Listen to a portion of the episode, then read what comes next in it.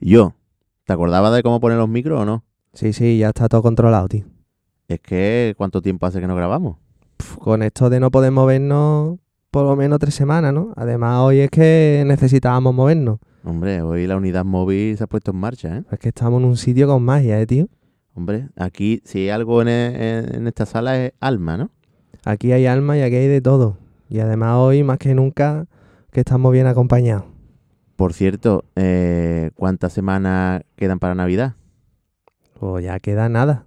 Entonces ya pr- pronto tendremos que hacer algo navideño, ¿no? Estamos, estamos en ello ahí preparando el especial de Navidad. Bueno, pues vamos a disfrutar hoy, ¿no? Venga, vamos al lío. Yo soy Alejandro Blanco Yo, Miquel García, Y yo, Antonio Velasco. y esto es... el ensayo.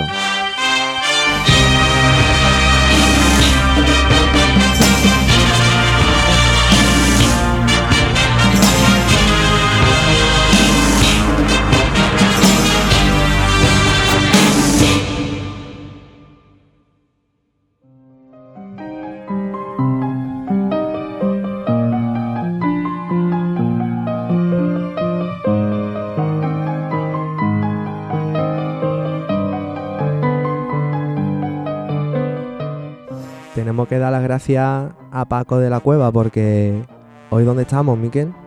Pues mira, hoy estamos en los estudios de alta frecuencia de aquí de la calle Gole y es un honor poder estar aquí con nuestro invitado, Antonio Velasco, y poder ponerle este marco ¿no? a- al programa de hoy. Pues que Antonio, aquí cuántas bandas han podido grabar.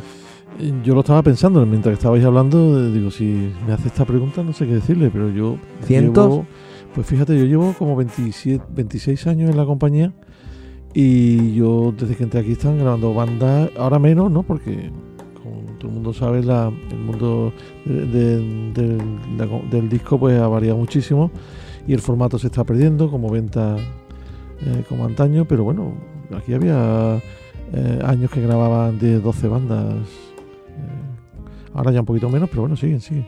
De hecho, los estudios se conservan prácticamente por esto, ¿no? Porque son medidas especiales, se- incluso se comunican los dos estudios para cuando hay orquesta sinfónica orquesta de otro tipo. Y, y aquí seguimos. Es que hace poco le escuché a Adolfo decir que él había grabado a más de 500 discos. O sea, eso él. Pepe Torrano habrá grabado otros pocos. Aquí- Yo creo que Pepe Torrano ha podido cuadruplicar y duplicar, yo qué sé, yo. Porque no, no es solamente, no, no es en este estudio, nosotros ya se grababan discos en la calle Juste, o sea que Claro, tú estuviste aquí en la primera grabación que fue Los Niños Hebreos. Los Sí, Niños Hebreos inaugura este estudio de calle Gole ya, en Claro, el pero 90. yo grababa ya discos de Semana Santa. Bueno, de hecho, el, el disco de la, de la agrupación de, de los gitanos se hace en la Alameda. Eh, yo entonces trabajaba también con Canto de Dispalí y también grabamos allí. O sea que allí se grababa y, ve- y tú veías entrar allí a Rocío Jurado, veías entrar. ¿Y cómo era aquel cantores. estudio? Muy pequeñito, no tenía nada que ver con esto. ¿Cómo eso. se metía una banda? Porque además ahí se grababa todo el mundo entero. Claro, pero no era no, es- no es eh, digital, de forma digital como ahora. Antes era por, por carrete. Y yo he visto a Pepe Torrano eh, empalmar y arreglar eh, disonancias con cortando con una tijera, pegando la, la cinta. Bueno, bueno, eso era una Qué cosa. habilidad, ¿eh? Eso era una habilidad, por eso Pepe Torrano será siempre el El maestro. Pepe, de para todo. quien no lo sepa, un técnico Sí, sí. antológico, Se ha- ¿no? Se ha Pa- jubilado hace poquito, por desgracia, pero él, él es una persona que se ha conservado también, que no- nos da envidia mirarlo, cada vez que lo vemos nos da envidia a todo el mundo, y es un tío fantástico, claro, es murciano, pero se identificó con esta ciudad y hoy yo creo que alguna vez habrá que hacer algún reconocimiento, ¿eh? porque es un hombre que sabe muchísimo. Yo le invito a que, que os lo traigáis un día a vuestro programa porque es un tío que tiene tanto que decir, tanto que contar. Y además era una, era una persona muy directa. A mí me gusta que cuando me conoció me dijo, este chaval va a ser bueno. Y eso no se lo decía él a nadie. O sea que, que sí, yo sí, me, me, me su, carácter ya lo, lo dice todo, ¿no? Era muy directo. Ah, Pero después un tío muy afable, muy, muy cercano, muy familiar. Pasa que lo que su está- parece que... Que Claro. está jubilado, que no está malo ni nada, que estamos hablando no, de es- él. digo, ¿cómo, cómo va a estar malo si está que yo? Ya te digo que fantástico. Miquel, eh, el episodio anterior que te han dicho Que era muy largo, igual que era siempre, muy ¿no? largo, es que era largo, es que se nos fue de, de las manos un poco el tiempo, pero bueno, han tenido tres semanas pa- para escucharlo. No, hombre, lo importante es que seguimos diciendo que el contenido es lo, lo principal. Que, hombre, hicimos un homenaje a Santa Cecilia con lo mejor, ¿no? Que se ha visto allí. ¿Cómo están esos datos? ¿Cómo han estado los datos de visualizaciones? Ha bajado porque hubo mucho entretenimiento eh, con esto de, del medio confinamiento. La gente pues consume más, más entretenimiento de este tipo y hubo mucha oferta. Entonces los amigos de Apulso con el, el origen que han sacado de las marchas y eso eh, hizo que bueno que, que el podcast no, no llegara a tanta gente de manera inmediata, pero vamos que sigue que sigue ascendente y además hemos subido en seguidores de las redes sociales. Que por cierto, ¿la quieres recordar tú hoy o me lo dejas a mí también? Bueno, vengamos a recordarla. Nuestro Instagram y nuestro Twitter, arroba el ensayo podcast. Y nuestro Facebook, el ensayo podcast. ¿Y YouTube? YouTube, el ensayo podcast. Yo soy de Tres Caídas de Triana y escucho el ensayo.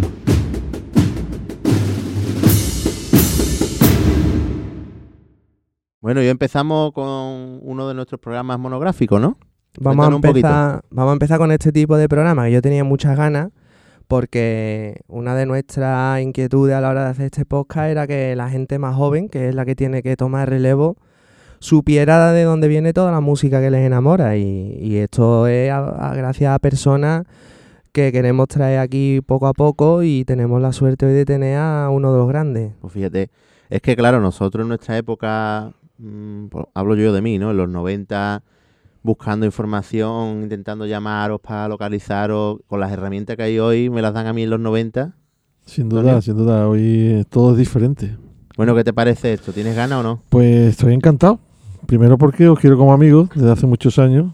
Y después porque me parece una idea magnífica. Yo espero estar a la altura, a ver si... Hombre, Sí, Hombre, sí. ah, tú estás bien. siempre a la altura, Bueno. aunque no salga de casa, Antonio. ¿Tú cuándo conociste a Antonio, Alejandro? En persona lo conocí eh, cuando la Juncal fuimos a la cabalgata de Triana, el segundo año, porque el primero nos atendió Paco. Y, y bueno, la segunda vez tuve la, la- la suerte de tratar con Antonio y, y siempre pasa, tío, que la gente más grande, no solo en la música, pero en, en todos los ámbitos de la vida, suele ser la más humilde. Pues sí. Y vemos a personas que se dedica a esto, que no ha hecho nada prácticamente y nos trata como, vamos, con un despotismo increíble, ¿no? Y Antonio es una persona a la que, vamos, no es por peloteo de que está aquí con nosotros, a la que solo se le puede querer. Y hoy vamos a tener sorpresitas, ¿eh? Te vamos a sorprender. Bueno, empezamos, vamos bien. a por ti. Empezamos ya, me habéis saltado la primera lágrima, ya... a ver cómo Yo lo sigue- conocí cómo acaba esto. En el año 95, en Albaida, que Ujú, yo era un chavalito de, de 11 años, de verdad. y yo todavía no estaba ni en la banda. Yo era el que iba a todos lados con la banda, pero todavía no había entrado, porque como vivía en Sevilla, y fue él con Blanco y organizaron Sí. el primer certamen de allí de Albaida. ¿Qué Que lo presentaste tú ¿El además. 95 has dicho? 95. Uf, Dios mío. Porque fue el primero que estamos todavía la banda con Sí. el traje antiguo. Sí, es verdad. Es verdad. Y ya después el 96 estrenamos el traje nuevo, pero ese primero lo, lo, lo presentaste tú. Has nombrado también a un- una persona encantadora que es José María Blanco, ¿verdad? Sí, Tantos años. entrañable siendo y amigo de otro de aquí. los grandes. Si nos escucha, pues un abrazo muy fuerte, José María.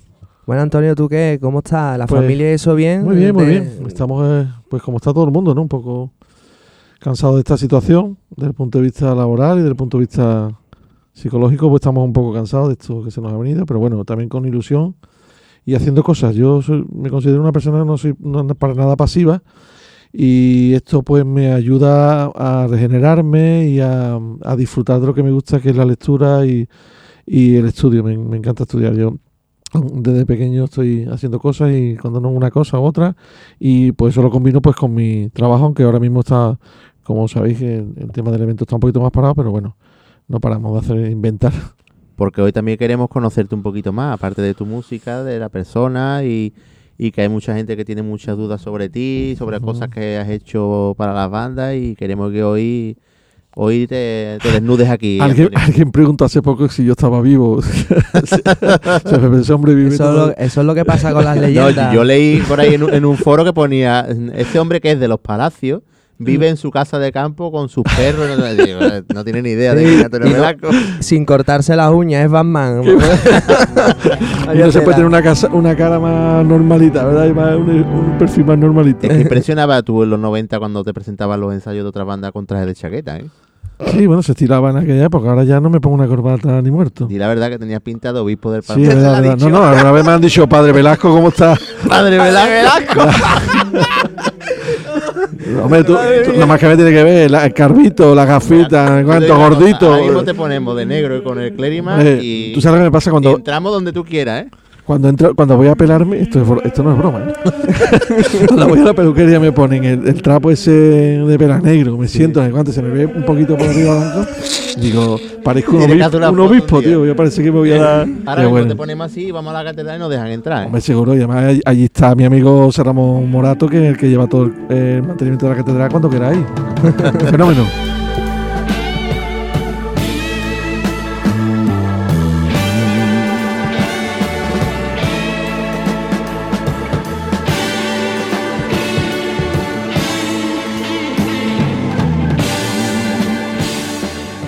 Vamos a empezar por orden. Lo mejor lleva un orden porque si no nos ponemos a hablar de cosas y no Vamos a ir por acabamos. un poco de. yo, yo no paro. orden yo- cronológico. Para la, para la gente que no sabe nada de ti, ¿qué le puedes contar de cómo fue tu infancia, Antonio? ¿Cuándo naciste? Tu, ¿Cómo era tu familia? Si era cofrade, si no. Sí, sí, totalmente. Yo nazco en, yo nazco en el seno de, de una familia humilde, muy humilde, eh, pero a la vez muy tradicional y muy tradicionalista a su vez, ¿no? Porque la Semana Santa a mí me la inculcan mis padres, especialmente mi padre, que era eh, por aquella época el hermano del Buen Fin, hermano de las Aguas también, del 2 de mayo, y de la Macarena.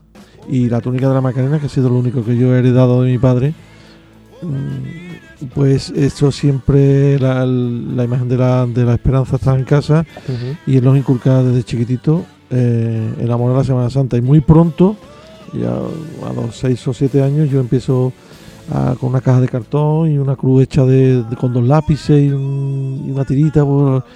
la cosía, la ponía en forma de cruz y ponía mi paso. ¿Y qué música ponía? Pues, pues yo sacaba, yo hacía toda la liturgia, o sea, yo sacaba el paso debajo de una silla, hacía como si fuese mi basílica o mi iglesia. Y recuerdo, claro, que en, en antaño, yo te estoy hablando del año 70 o 71. Claro, ¿qué música le ponía yo al paso? Pues nada, me tocó la lotería, mi hermano se compró por aquella época un radiocassette de estos que se llevaban al hombro Sí. y él grabó, porque él también era muy cofrade, él era hermano de la, de- del Dulce Nombre por aquella época y eh, costalero también del Dulce Nombre y él grabó una serie de bandas. Ba- Bueno, grabó la Guardia Civil, a Patón, a la banda de paracaidistas, a la banda de Tejera, a la banda y entre ellas la banda municipal. Pero eran trocitos porque se cansaba de grabar, se, se acababa la cinta, había que dar la vuelta, tú sabes. Claro, Y claro, él, yo tengo amarguras por la mitad. Entonces, pues, en el minuto 4 ya se me cortaba amargura. Pero con eso y con los tambores de, de, de las bandas de. Podía ser la Cruz Roja o podía ser esta banda que digo, Maestro Patón, la Centuria. Pues yo iba y sacaba mis pasos y me pegaba horas y horas. eh, Eso lo hemos hecho todo, lo de, lo de jugar, tirar en el suelo. Yo, por ejemplo, la mesa del salón que tenía cuatro sillas, eso era la catedral. Entraba por una y salía por otra. Exactamente, yo también. Eh, Claro, yo iba de mi cuarto al salón y eso era como Pasa ir que yo- desde Claro. el cerro al Claro, centro. yo después eso fue, la hermandad fue creciendo y ya me compré los soldaditos de estos, de, no de plomo, de plástico, que eran sí. bandas de música. eh, me- mi padre me hacía los nazarenos de, de barrio y me los pintaba. eh, el paso ya llevaba luminarias, eh, imitando a los, a los faroles o a, la- a los candelabros. Entonces, yo te estoy hablando del año 75. Yo tenía una parte del mueble bar de mi madre que me dejó, pues con hecho mi plan de altar, con un, eh, un nazareno que yo tenía de barro, que todavía he visto unas copias por ahí, y yo hacía la, bueno, la liturgia de todo, todo lo que era la vida del hermandad, ¿no? Te faltó fundar eso, una hermandad. Sí, sí, claro. Vamos, tengo los conocimientos de, de antaño, por si, por si Por alguna si vez me ¿eh?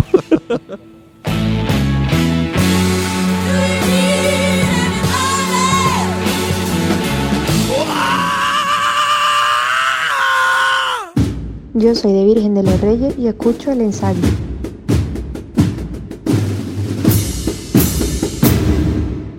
Y vamos a hablar ahora de tu acercamiento a la música. Mm, Tú me comentaste una vez a través del grupo joven de los gitanos, cómo es esta historia, cómo llegas tú a los gitanos y todo. Bueno, el grupo joven de los gitanos llega más tarde. La afición de la música, cuando en el año 75, ya en el año 74, nosotros, mis padres se mudan, entre el 74 y el 75, cambiamos de casa, y en ese cambio de casa, para mí que el barrio era nuevo, aunque eran dos calles más para allá, pero para mí era todo nuevo y era muy pequeño, pasa una Cruz de Mayo. que es la, una cruz de mayo de, de, de Pío XII. Y entonces, pues ahí veo una banda vestida de kaki, con su boina. Tal cual, yo no, no sé si se llamaba Banda de Conecta Amor Sagrada Familia o algo así. Vamos, yo hace poco vi a, a su director, lo, lo reconocí, hace poco. Y ellos iban vestidos musicalmente cero, pero era un, ¿no? Los mantolines estos, yo no sé si a lo mejor el uniforme de un colegio incluso, algo así. ¿eh? Eran, iban vestidos de kaki. Y con, la- con las boinas y con los bolones. Yo era un- esto te llamaba la atención. Iban con las cornetas secas, ¿os acordáis de las cornetas secas Sí, largas? sí. Pues eso, ahí no había ni tabulador, ni, ni, ni, ni llave, ni nada, y los tambores pues de, de, de pellejo. O sea, una cosa tal. En, en ese momento yo digo, ostras, ¿esto qué? Y me llama la atención. Algo Y- muy nostálgico, ¿no? muy como si yo lo hubiese vivido toda la vida, claro, ya vengo de donde de donde os he contado. Que yo pues me pego toda la, toda la tarde con ellos detrás y tal. Y al poco tiempo viene otra Cruz de Mayo y viene la banda de los gitanos. En ese momento no sé si era la banda de los gitanos o era la banda de San Román, no me acuerdo. Y le pregunto que dónde van a tocar más días, no sé cuánto. Y en la Pilar Pato, la, la Cruz de Mayo de la Pilar Pato, no sé si la conocéis, que sacaba tres pasos. No. Pues ahí mm, entro de costalero por tarde y con No la había banda. una virgen chiquitita Una que virgen salía de ahí de palio. de un garaje, ¿no? Eran dos pasos, perdón, he dicho tres. Mm. Era, eh, sí, un garaje. Sí, sí, sí. Yo- el, chico este también lo he conocido yo hace, lo he visto hace poco. que hacía esquina. Sí, Mm. exactamente, la Pilar Pato. Y ahí pues eh, sacan un, creo que era un nazareno, pero co- como caído, como si fuese la tres, tres caídas, sí. quiero recordar, y un paso de palio. Y entonces yo pregunto qué bandas van. Y me, y me dicen, pues mira, en el Cristo va la banda del Sol. Y en la banda de, de esto viene una banda que vienen en camisa y en vaquero, pero son muy buenos. Eh, era la banda de los gitanos antes de constituirse como banda de los gitanos. Y ahí me enamoro, y en vez de enamorarme de la banda del Sol, que venía extraordinariamente formada, vestida y sonando, pues me voy con los macarrillas de... Estaban empezando. que estaban era- empezando. a la banda de los gitanos al principio se le, le llamaba la, la banda de San Román o algo así, puede Sí, ser, y ya luego la En las hermandad. angustias, ¿no? Le pusieron La- María tambores San- las angustias. No, agrupación musical María Santísima de las Angustias. Pero antes no era corneta y tambores. Es que en el primer Bueno, disco es que- pone banda de conecta tambores. Sí, no pero es que lo que sí, bueno, la- no, pero la banda eh, es agrupación. La Sí, banda no, es agrupación. estilo sí es agrupación. Es verdad que es que en, en- en esa época no se distinguía si era una agrupación musical o una banda de conecta tambores y tal. Eh, tú lo mismo tocaba Paloma que tocaba Perdona tu sé, pueblo. Perdona tu pueblo. Era una cosa que nadie distinguía un estilo como tan marcado como se marca hoy. Sí, sí. ¿no? Pero antes tú decías, Que había dos incluso a lo trompetas. la, perdona, la banda del sol en esa Cruz de Mayo iba como, co- como agrupación. No, bueno, eh, sí, podía Todavía, pasar ¿no? también, podía pasar, aunque ellos estaban más definidos, pero sí es verdad que, que podían tocar. Ellos no llevaban trompeta, pero eh, lo los la banda de San Román o los gitanos sí. Entonces, a menos llevaban dos trompetas y te tocaban Claro. Perdón a tu pueblo, como ha dicho Sí, era una cosa muy. un híbrido, ¿no? Eh, De alguna manera, por decirlo. Siempre que he hablado contigo, Antonio, me has transmitido mucho cariño por la persona de Manuel Rodríguez Velázquez. Que además yo tuve la suerte de hace poco mm, estar muy en contacto con la nieta, que ha sido compañera mía de trabajo, Virginia. Y, y hombre, esa figura siempre nos ha transmitido, que es un poco desconocido en Sevilla, ¿no? Por desgracia, sí. Por desgracia, sí. Manolo es, un personaje que, que debe estar en los anales de la historia de la, música de la Semana Santa Sevillana. ¿Por qué? Porque tal vez como un director musical no fuese una persona que se distinguía, porque sus conocimientos eran prácticamente, no voy a decir nulo porque sería injusto, pero, pero bastante corto, pero era el- la figura que, que antaño se necesitaba para dirigir un colectivo que digamos de alguna manera no era no eran músicos no no quiero no quiero con esto herir las sensibilidades pero sí es cierto que éramos gente joven que estábamos como si estuviésemos en una en una asociación una peña llámale como tú quieras y aparte tocábamos la trompeta o el no no es no es lo que pasa hoy no que hoy hay gente en vuestras formaciones por ejemplo que son músicos y después son cofrades no sé si Sí, sí, claro que... sin, digo sin intentar dañar a nada. Pero eh, antaño no, antaño éramos muy cofrades, ¿no? Éramos chiquillos de la calle y nos recogía esta persona que era Manuel, eh, que nos enseñó no solamente a dirigir una banda, porque él chillaba, pero nos enseñó a ser personas y a ser...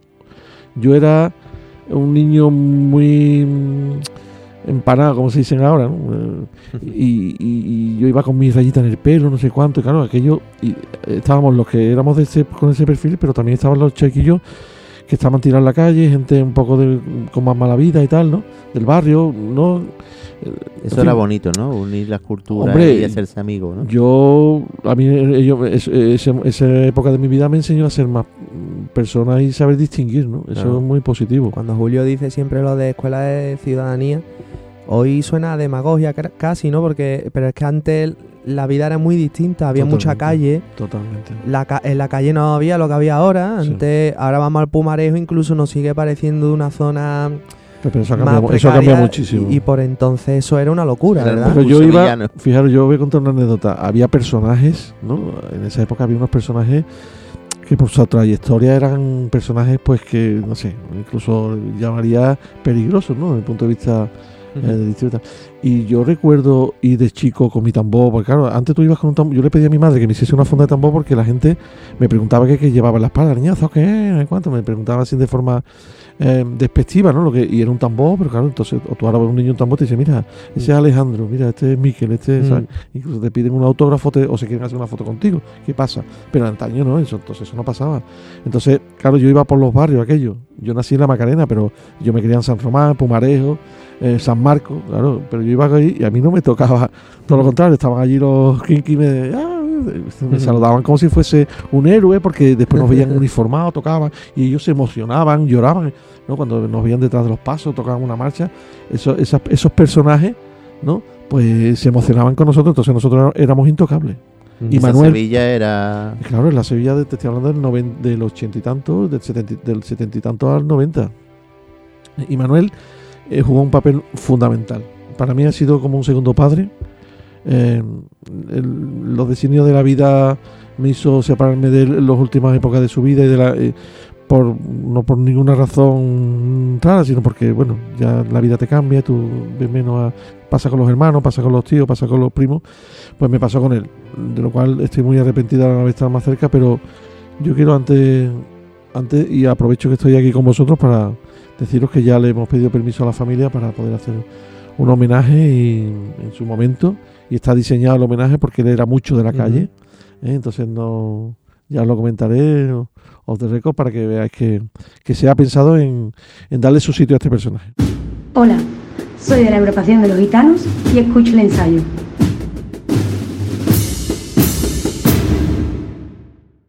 ¿Cómo de esa Cruz de Mayo a tú entra la banda? Que hemos perdido un poquito el hilo ahí. Antes no era tan complicado entrar en una banda. Yo eh, hablo con mi padre, porque mi padre, el pobre, cuando ve el perfil que había allí, dice, pero tú dónde vas, chiquillo? Tú?". Yo entonces, con esa edad, con 12, 13, todavía estaba en el colegio.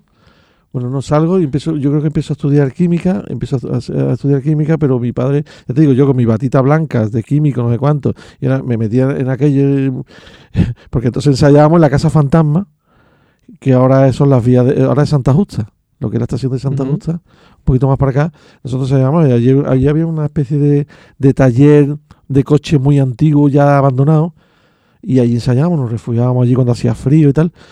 Y claro, yo, yo salía del colegio, no sé cuánto, todo peinadito, no sé cuánto, y me iba allí y mi padre decía, pero tú estás loco, ¿tú, tú qué haces con esta gente? Esta gente, tú no has visto la pinta que tienen, no sé cuánto. Pero como me aceptaron también, fue, después ha sido mi familia, pues rápidamente formo parte de ello y mis inquietudes no, a partir de ahí no paran. Ya empiezo a indagar, no sé cuánto, compramos trompetas, no sé cuánto, hasta, hasta los xilófonos que lo compramos también y, y ya hicimos la, y ya pues mm, me hago cargo musicalmente de la banda cuando pasamos a ensayar a los venerables, que tuvimos una época muy, Los venerables, Muy para amplia. quien no sepa como yo, ¿eso qué era? Bueno, Los Venerables es una, es, un, es una casa antigua que está en la Plaza de los Venerables, donde está, hay, me parece que hay un restaurante allí muy importante, el Laurel, ¿no? Sí, Pues hay un- ahí fue mi bautizo, en ese, sí, la pues. Pues ahí hay un, el hospital de los Venerables. un- hay, hay un edificio que yo no sé si es un edificio eh, privado, es un edificio público, la verdad que no lo sé, nunca lo he preguntado, pero eso es digno de ver.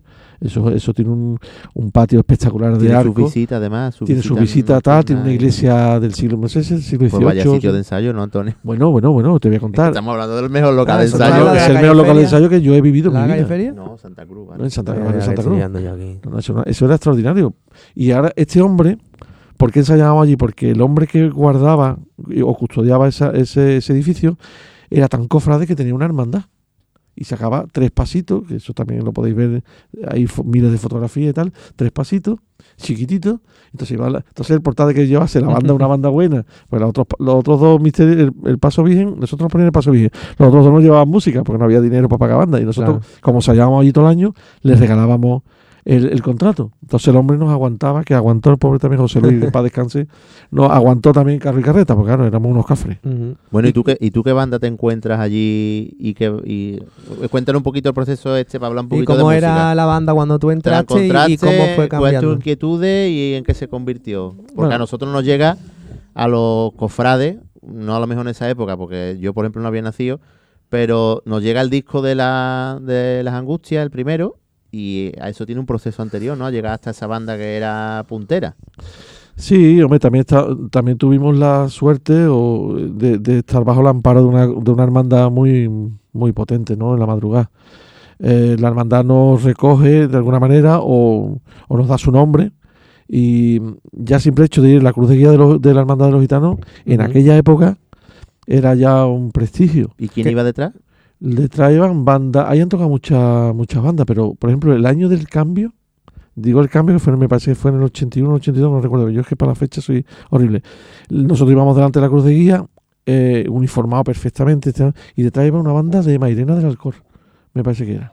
Entonces, una banda grande y tal, Ujú. pero claro, la filosofía, claro, porque nosotros, en el momento que yo entro en la banda de los gitanos, yo tengo un espejo, eh, que es la Guardia Civil y es Manuel Rodríguez. Eso Ujú. para mí fueron mi espejo. Porque yo veo que yo cuando veo a la banda del Aral, yo me pongo malo. Yo digo, Dios mío, qué emocionante, qué, qué bien suena esto, qué sensibilidad esto detrás de un ¿Dónde paso. la viste la primera vez la banda de la En la? Iniesta. En la Iniesta me lleva mi padre, yo tendría eso muy pocos años, le pido a mi padre que me compre una trompeta de plástico a partir de que, de que veo esa banda y esa trompeta de plástico la he tenido hasta hace poco, ha sido santo y seña en, en, en, en mis recuerdos y ahí es donde yo me enamoro de la música de Semana Santa y porque yo veo una cosa ahí extraordinaria. ¿no? Es una cosa que me, que me, que me atrae y de buena y de- a partir ¿qué pasa? que no hay esa comunicación como la que hay ahí de la que hablabais antes antes, ahora ahí tú te metes en no sé cuánto, en YouTube, en el Facebook, no sé cuánto, y tú estás viendo el ensayo in situ de la banda de Santa María Magdalena hoy. Sí, sí. Antes no pasaba eso. ¿Qué pasaba? O tú te ibas al Aral una vez al año, te cogía tu padre, te llevaba y tú tal, pero también las bandas eran muy cerradas. Manolo Rodríguez también era una persona eh, cerrada que tampoco se daba mucho a, a mostrarte cosas ni enseñarte. Eh, después hemos sido grandes amigos, pero eh, al principio costó, me costó trabajo, la verdad te lo digo. Y entonces, ¿qué hacíamos? Claro, cuando venía la banda del Aral, una vez al año, que daba dos o tres conciertos, eso era como si viniesen los Rolling, Claro. comparado a eso, de verdad os lo digo. Entonces, claro, ahí grabábamos las marchas. eh, yo recuerdo cuando trajeron Santa Cruz, que eso para nosotros era una cosa de otra galaxia. Me contaba Antonio Modeo, otro amigo que también hablaremos Sí, de- después de él, que dice, yo el sábado santo en la Trinidad me iba todo el camino con ellos para intentar sacar versiones y cosas que llevaban. Hay una, hay una anécdota muy buena con, con Antonio Modeo que me pasó a mí cuando montamos la marcha. Eh, ahí, ¿cuál es? Que empieza. Pam, para, pam, pam, pam. Pam, para, pam, pam, pam. pam, Pescado de pam, hombre. de hombre.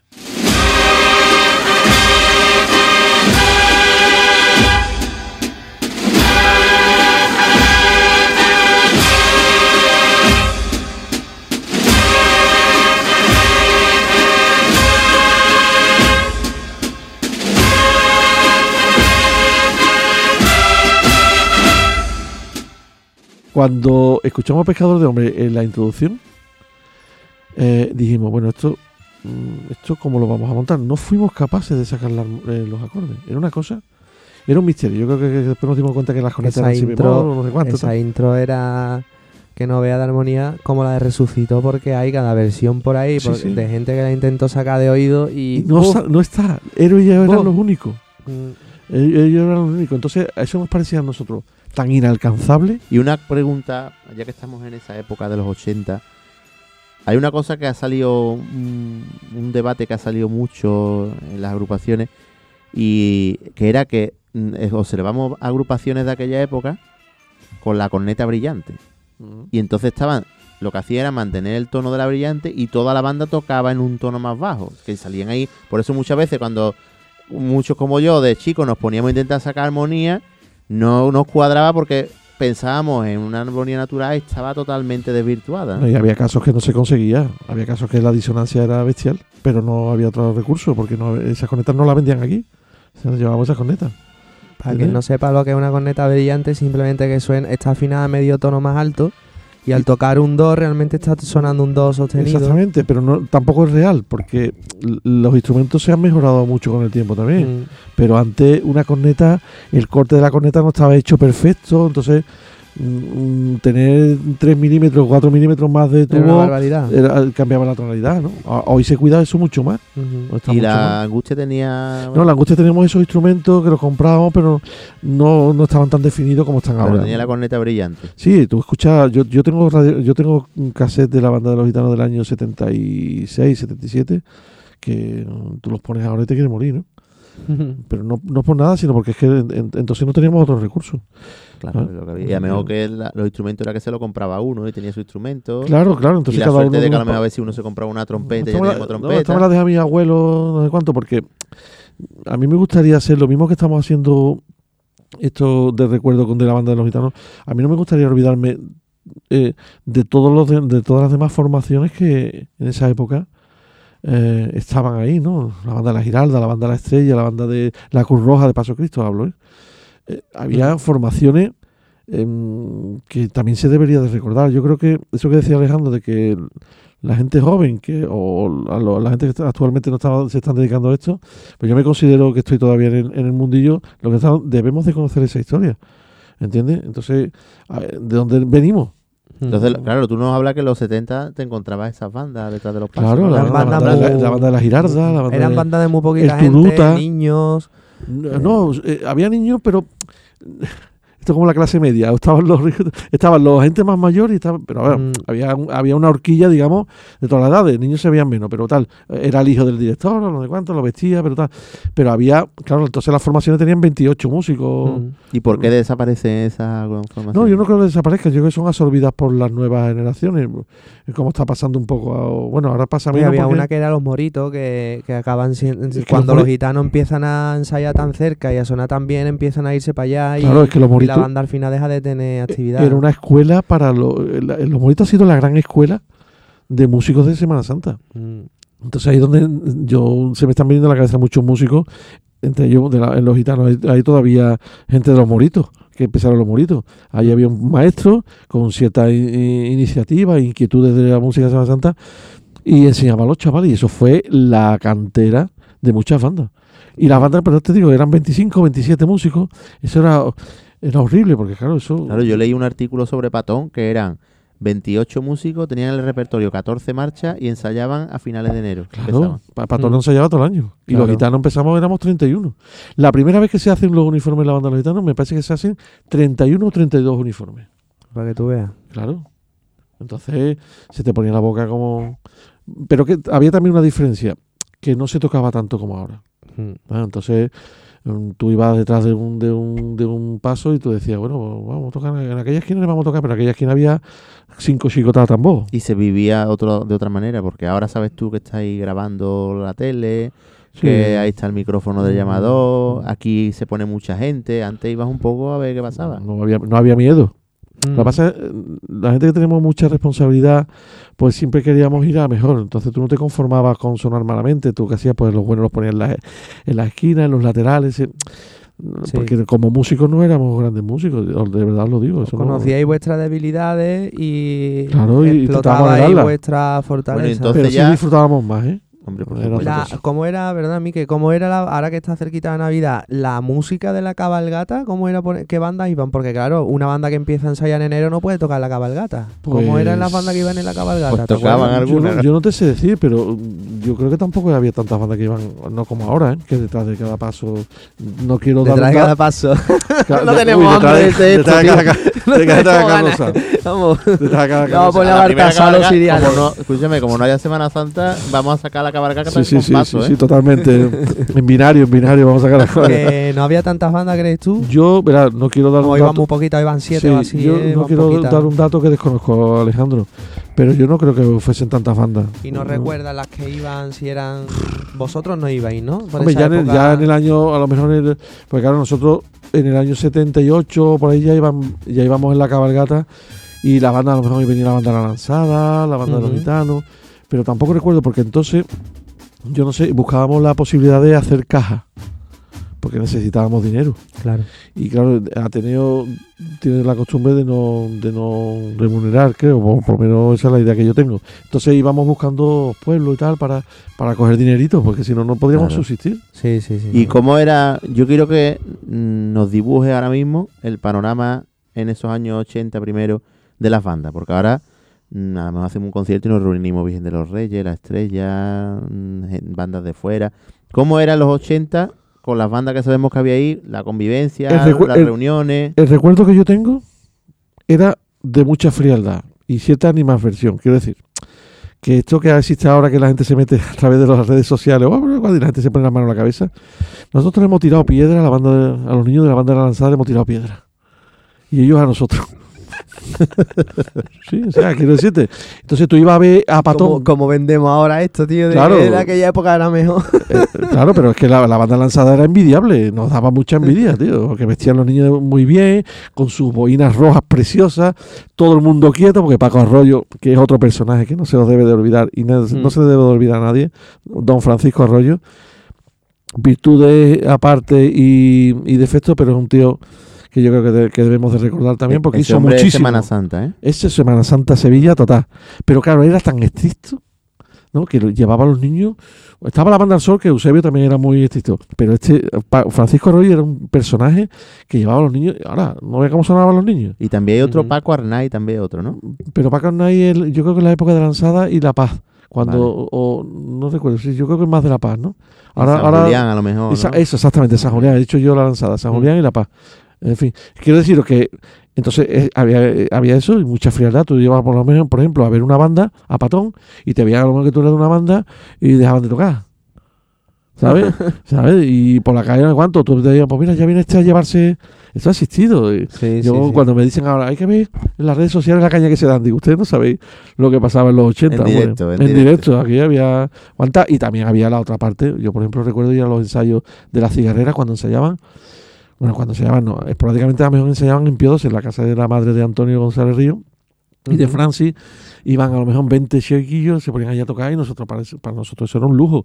Íbamos allí, hablábamos. O sea, había con formaciones que nos llevábamos bien y con otras no. Lo que pasa Es ahora. que claro, tú acabas de decir lo de las piedras, y pero claro, eso eran momentos puntuales, porque yo me acuerdo que me, me contó Antonio González Río que a veces cuando ensayaban ellos ahí en la, ya sería de- después, en la feria, al lado estaban ensayando tres caídas y eran tan poquitos las dos bandas que a veces ensayaban juntos. Sí, por eso te digo que había, había. Pero ya esto no te estoy hablando de esa misma época. Claro, no, esto ya era a lo mejor 10 años después, lo que pasa es que, claro, claro, yo sí, por- sí, sí. Pues yo, por ejemplo, cuando hace poco hubo que participaste tú también, me parece, Alejandro, lo del tema de, la, de los 80 y tal. Eh, no sé Sí, si sí, estabas sí, tú sí. también. No, yo no estaba, yo estaba en, estábamos en en la de los compositores. Pues yo eh, metí la pata al principio, porque digo, digo, es que hemos marcado una época, pero es que no hemos dejado 10 años atrás. Pues no son los 80, son los 70. Que en los Sí. 70 había esto también, Mm. ¿entiendes?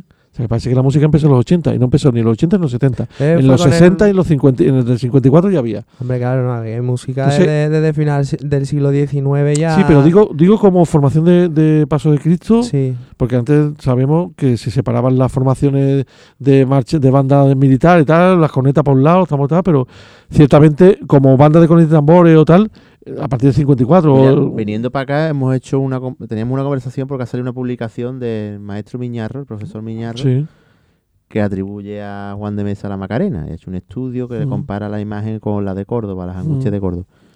Y hablamos nosotros, bueno, eso co- ¿quién se va a esa época y cómo, cómo sería esa historia? De bonita y de curiosa. Le digo yo, si hay siempre historia cuando hablamos de marchas como Alma de Dios, cómo se, cómo se forma esa marcha, cómo Manolo aporta, cómo la, hará la antigua. Y hace 30 años. y Godino, ¿no? Claro, por eso te digo que como mm, si hace 30 años de eso y no lo ponemos en pie, ¿cómo vamos a poner en pie quién hizo la Macarena?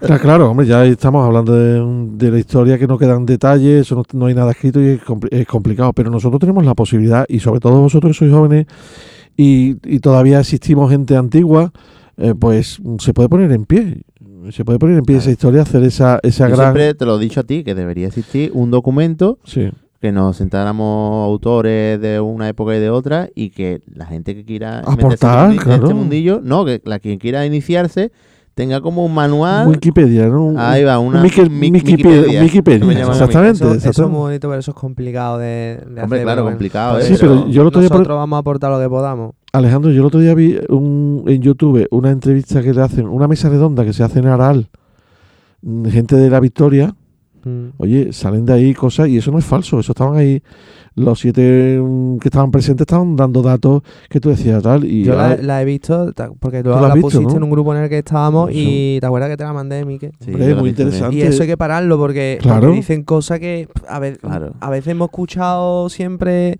unos datos que es- por no corroborarlo. Lo que pasa es que es complicado porque tú ahora te sientas con los veteranos Choca. de Aral que también vivieron eso de la Santa María Magdalena sí. y hay otras versiones. Bueno, pues, Entonces, claro, eso, ponerlo en pie es un conflicto. un careo, un Sí. careo, hacemos un careo entre ellos porque Es es- un conflicto. Pero lo- la gente de la Victoria son gente muy sencilla, muy humilde. ¿eh? Ellos eh, me dijeron otro día, tenemos un baúl que el día que se abra el baúl, eh, yo- a mí me dice eso y me da una, una gana de decir, pero ¿cómo tienes tú el baúl cerrado, chiquillo? Vamos a abrirlo.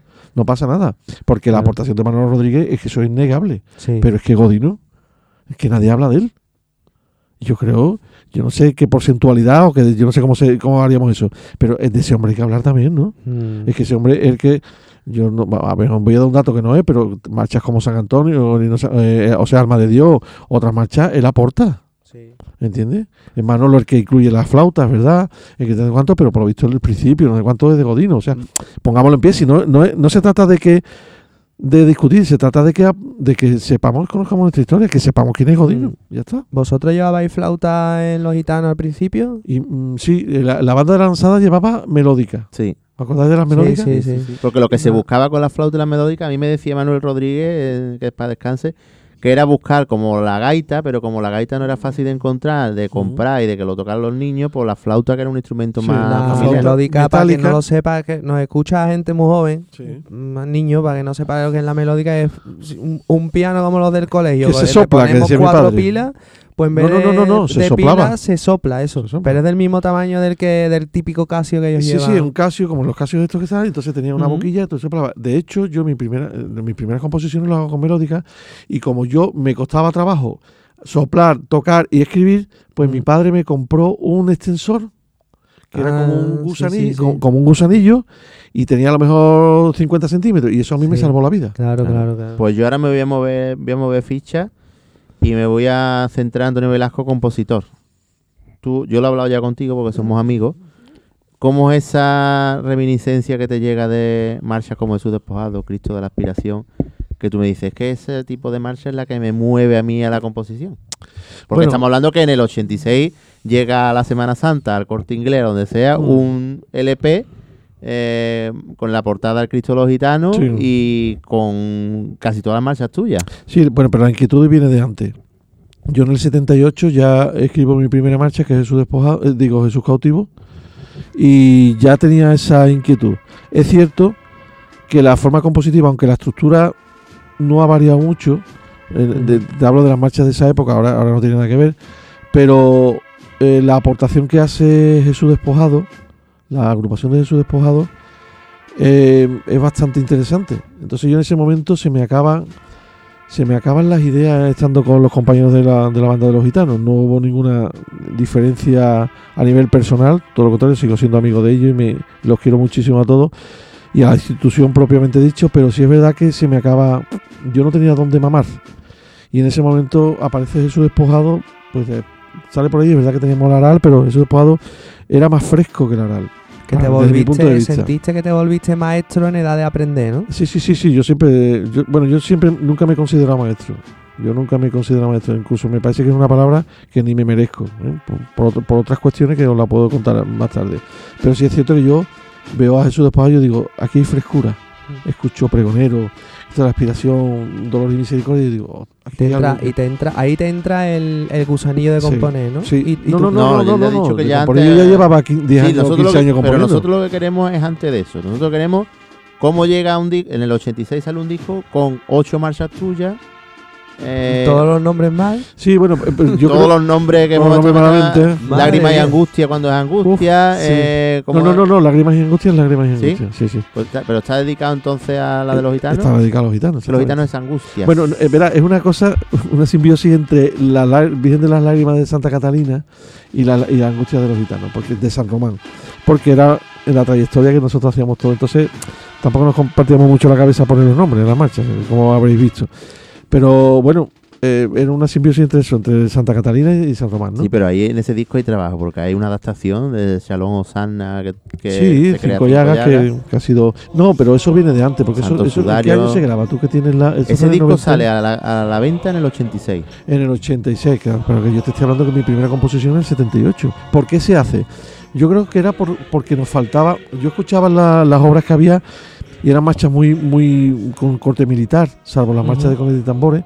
Eran, eran marchas de un corte militar. Entonces hay una un antes y un después cuando yo conozco la banda de la Cruz Roja de Paso Cristo. Yo vivía muy cerquita de ellos, yo me iba todos los sa- ensayaban los sábados, que mi padre me dejaba ahí, y me sentaba allí y veía todos los ensayos. Ellos tenían dos trompetas. ¿No? Estaban los hermanos Naranjo, los- eran los mejores cornetas que había, de los mejores cornetas que había en esa época por, por Sevilla. Y había dos llevaban me dos trompetas. Y ellos hacían sus cosas con las trompetas, Mm. lo que hemos dicho antes. En ese momento, yo digo, ostras, ¿por qué no se puede hacer tal? No me llegaba todavía la Aral, ¿eh? Y ya Aral ya estaba dando, Sí. ya rulaba, ¿eh? la Cruz Roja es la que. el- cuando pone el llamado a lo de los ciriazos, Sí. es la que toca el, el toque ese de campanillero. Bueno, el pan- campañeros de Cristo, ¿no? Lo que decimos Mm, nosotros, sí, sí, de. Cristo. Tito, exactamente, exactamente. Eso, eso. Ahí es donde me, yo digo, ostras, pues tal, entonces empiezo a componer. Con la melódica, como he dicho. Pero hasta estoy hablando del 78. ¿Y qué conocimientos musicales tenías tú ahí entonces? ¿Los del colegio y.? Yo con ocho años ingreso en el Conservatorio de Superior de Música, en el edificio Falla. Y a los dos años el olor a... a ¿cómo, se, cómo se dice? ¿Dónde se guarda la ropa? a Al Canfor, Canfor, ¿no? Canfor. A mí me olía el, el- el conservatorio del Canfor. Y sí, sí. y entonces me, me- me produjo tan, tal- tanta tristeza. Yo daba, claro, entonces no es como ahora, ahora se daba preparatorio, dos años, eh, lo que es lenguaje musical, y tú no veías el instrumento hasta el, hasta el tercer año. Entonces, claro, eso no había niño que lo superase. Claro, Yo intenté, eh, no sé de cuánto, y que va, caí en, en la más profunda crisis. Y me, y me parece que al, segundo año, pues dejé el conservatorio. Después yo he vuelto al conservatorio en tres ocasiones, pero en aquella época, los conocimientos básicos. O sea, sabía lo que era una redonda, lo que era una negra, pero de armonía no sabía nada. De hecho, el, el profesor, eh, no me voy a acordar ahora de su nombre, eh, con el que hago armonía más tarde, ¿no? Pero de armonía absolutamente cero. Soy de la estrella de dos hermanas y vivo en Valencia. Yo también escucho el ensayo. ¿Y cómo se llega, Antonio, de, de esta primera marcha a llegar a sacar un disco con tantas obras tuyas como fue ese disco de, de las angustias, de los gitanos? ¿Cómo fue el proceso? Hay un paso Y la banda Sí. totalmente hecha ya, porque Claro. de hecho bandas que vinieron después, que hablaremos de ella como de su despojado, a ellos le envenenó un poquito también la banda de los gitanos. Que, Antonio, ese disco fue el primer disco de la nueva época esta ya, ¿eh? De... Bueno, estaba, estaba el Aral, que yo creo que es Sal- Salud de San Bernardo, no sé si es... Sí, pero eso es aparte. Yo eso te estoy aparte. diciendo de, de una banda ya de Sevilla con un repertorio y algo novedoso, lo que ya sé, porque que para escuchar yo- a la yo- Aral y claro. los gitanos estaba aquí. Claro. no, y que es diferente. Caral tenía un estilo que imitaban todas, pero es que ya esto es personal. Esto lo hacía solo la banda de los gitanos. Pero hay un dato importante. Cuando hablamos de imitar, las imitaciones, ¿verdad? Lo hacíamos de oído, porque realmente no había. No como pasa hoy, como he dicho antes, ¿no? Que tú cuelgas un concierto y tal. y tal, es que escuchar a Aral era escucharlo en directo. Es que tú no podías. El Aral, o, o era su disco, Salud San Bernardo, o no tenías más, porque tú no podías. No Claro, eso había. era muy bonito porque te marcaba, porque Claro. como no lo podías volver a escuchar. Claro, entonces estaba la magia esa, ¿no? De decir, ostras. Entonces, como te he dicho antes, venían a un concierto, era una- una- un día extraordinario para todos nosotros. Los- la banda de los gitanos empieza a tomar cuerpo, quiero decir, no solamente eh, a nivel musical, porque empiezan a- la formación a crecer con, con músicos, con músicos entre comillas, quiero decir, gente ya que querían tocar en la banda. Porque ya íbamos, acompañábamos al Señor de la Salud y eso de alguna manera motivaba a la gente que, que, que entraba en la banda. Empieza a crecer la banda, de los 28 que éramos al principio, o 31 que he dicho antes, pasamos a 40, de 40 a 45. Qué guay. Entonces, claro, en ese momento empezamos a crecer y la banda necesitaba material propio. Porque claro, nosotros no íbamos a grabar marcha, vamos a grabar un disco, pero ¿qué grabamos? Tal? Y ahí es donde a mí me obligo de alguna manera a empezar a escribir marchas como em, Cuerpo y Sangre, Lágrimas y Angustia, eh, Salud de la Candelaria, que musicalmente no tienen relevancia porque eh, pero ya tenía su estructura entiendes lo que te digo te podría gustar más relevancia lo dirás tú, pero eso para No. la gente de la y tú te- época y para- tocabas Bueno, ya pero en, en decir- Santa Genoveva, ¿no? En esa época ya de los esa Semana 80. Santa tocábamos el Domingo de Ramos tocábamos el pase de la Cruz de Guía de la Borriquita. Lunes Santa Santa Noveva, Martes Santo La Candelaria, Miércoles Santo nos fuimos a Huelva, La Esperanza de Huelva. El Jueves Santo tocábamos, eh, no sé si íbamos ya a cama o descansábamos para tocar los gitanos. El viernes en- también íbamos otro, sí, el sábado la Trinidad, quiero decir que ya teníamos una Semana Santa súper completa. quisieran Sí. muchas bandas No, hombre, esa Semana claro, ya Santa. eso- ¿Y, y qué sentía Antonio? Porque a mí me animó mucho. Yo cuando compuse la primera siento lo mismo que tú. Compuse por componerla y aquí el que tengo a mi lado me envenenó. Que a lo mejor eso no estaba tan mal como Ese yo momento del creía. autobús fue buenísimo, ¿eh? yo, eso es de, de lo mejor que... el autobús de los dos, del autobús de los Reyes, y él me dice, mira, aquí tengo una marcha que me la pone en un casco como el que tú tienes ahí, y dice, se, te vol- se volvía cada dos por tres como diciendo, Se volvió a mirarme en plan, esto lo ha hecho esto, esto se lo ha pasado a eso, otro. Y, y fíjate, ¿no? Y, y a mí me dio mucha confianza seguir al escuchar una marcha mía tocada por una banda. ¿Tú qué sentías cuando escuchabas eso pasar de la melódica a escuchar a tus propios amigos tocar eso detrás de un paso? Yo nunca he tenido un discurso para hablar de. Si mañana yo me tuviese que hacer un, un reportaje sobre mi obra, yo qué sé, cualquiera de las marchas que tengo, yo no sabría muy bien. No tengo un discurso preparado. No, pero... Quiero decir, no, pero te quiero decir con esto que eh, es verdad que hay un sentimiento profundo, porque, pero yo nunca he sido una persona que, eh, que diga tal, no sé. Es pero no verdad te que, impresionaba o... hombre, yo si no te digo que no me he emocionado millones de veces te mentiría, ¿no? Porque me he acordado eh, especialmente mm, cuando me he acordado de mi padre, de mi familia, Ujú. ¿no? Ahí es donde yo me, me he apoyado, pero nunca he tenido esa sensación de decir, oh, qué cosa tal, Lo veías natural, ¿no? yo hoy vi, hoy día sigo viendo a lo mejor, el otro día me mandaron lo- algunos amigos de la de la presentación al pueblo de dos hermanas, un vídeo entrando el cachorro con una con un punto de vista casi cenital Sí. impresionante. Que está, el proyecto está colgado tal y entran con, con Santa Marta. Santa Marta, sabéis que es una marcha que tocaba solamente la banda del sol, que la hizo suya y yo encantado porque los quiero también mucho a todos ellos. bueno, también le tocaba a las dos Bueno, las Dos Hermanas con su, con su adaptación para agrupación, exactamente, pero es una marcha que viene en presentación de una primera pompa y de una primera empieza la gente a pedir Santa Marta. Y esa visión del, del cachorro, tal cual, por ejemplo, os doy un dato, mis hijos, por ejemplo, que mis dos hijos pequeños, que han nacido en, en el seno sin ser muy cofrade, o porque yo tampoco he puesto música de Semana Santa nunca en casa, pues yo, yo se lo enseñaba y decía, mira, esto lo ha hecho papá, no sé cuánto. Y mi, mi hija pequeña decía, papá, ¿qué me estás contando? Esto, ¿y por qué no lo has dicho antes? ¿no? Eso, eso son, Para que vean, ¿no? Sí, Claro. sí, yo soy así. La, la marcha Santa Marta, el otro día me dieron un dato. La última marcha que se le tocó al cautivo de Torre Blanca, llevando cornet y tambores, fue Santa Marta. Pues fíjate, era una marcha que estaba ahí casi, casi. A mí es la que los antiguos de la estrella, ¿Casi a O sea, qué? ¿Casi a qué? Que no, que no, aparte de la banda del sol no la tocaba nadie. Ah. a mí me transmiten los antiguos de la estrella cuando me dicen, deberías de recuperar, ¿sabes? Llega una persona Sí. de fuera y Sí. deberías recuperar esta y Santa Marta, una de las que me nombran la segunda, Mm. vamos. Rendimiento de bienvenido, de Muy, muy bienvenido Puelle bonita. que también se tocaba. Santa Marta. Y es que eso en verdad, con la instrumentación que tenemos hoy día Sí, y sí, demás, sí, la sí, profundidad sí, que sí. puede Sí, sí, coger esa marcha. La verdad que yo la escuché, yo lo escuché en la calle Castilla todo apagado también con el cachorro. Claro, es que ese año, hace dos años se la tocaron al cachorro cinco veces en el recorrido. Sí, sí, Eso, sí. bueno, No es normal que una marcha se toque cinco Hombre, veces. cinco veces una marcha en aquella época que no se tocaba tanto como ahora. No, estamos no, hablando- ahora, ahora. Ah, estoy hablando ahora. de ahora. Ah, en no, el hombre, 2017 ahora hablando se de- toca- Eso fue la última se semana toca no sé Santa. cuánto, se Ah, toca en la campana, se toca en la calle Sí, Castilla, se sí, toca sí. en, en la... en el baratillo, y Mm, ostras. Sí, sí. La verdad que te emociona. La Por hermandad pidió Santa Marta y Silencio Blanco. y fueron las dos que montaron ese año último. Bueno, montaron varias, una porque también montaron Refugiame, Sí, montaron una de cada sí, banda sí, de Sevilla. pero Refugiame la tenían ellos antes del- de, Sí. San Bernardo. No, pero fue por. Alejandro tiene razón. Ellos me llaman y me dicen: Mira, vamos a montar una marcha de cada banda tal. Y hemos pensado, de cada autor. No sé si te digo de cada banda Era cada de cada autor. banda, de cada banda. Pero claro, y ellos, eso. Y la banda del Sol, vamos a tocar Santa Marta. Sí. Y ellos ahora la tienen en su repertorio clásico. Y vamos, no dejan de tocarla. vamos, y mí- las- el Refugiame también la tocaban una y barbaridad. también. Sí, sí, sí. sí. Por- Santa Marta también se la he escuchado yo a tu banda de Castilleja que tocaban en Albaida. Sí, sí, sí. sí. Ellos iban por la- yo siempre pertenecía a la Veracruz y ellos Sí. iban por la tarde a la Soledad, al Santo Entierro y antes de montarnos al autobús veíamos la salida y casi siempre caía Santa Marta. Sí, sí, sí. Pues- Pues vamos a. Luego Pero retomaremos. vamos, que Alejandro, que me emociona mucho. Ah, quiero sí, decirte, no sí. quiero tampoco que la gente piense que es la frialdad, sino que también. Sí, también- que no- yo no que sé si os pasa a vosotros, ya eh, cuando me hablan, oye, es que sí, el arreglo de la saeta, que cuando, ya dices tú, ah, bueno, sí, lo- eso. Yo te entiendo yo- yo perfectamente. estaba ahí, bueno, pues vale, pero ya es del pueblo, ya. Claro. Sí.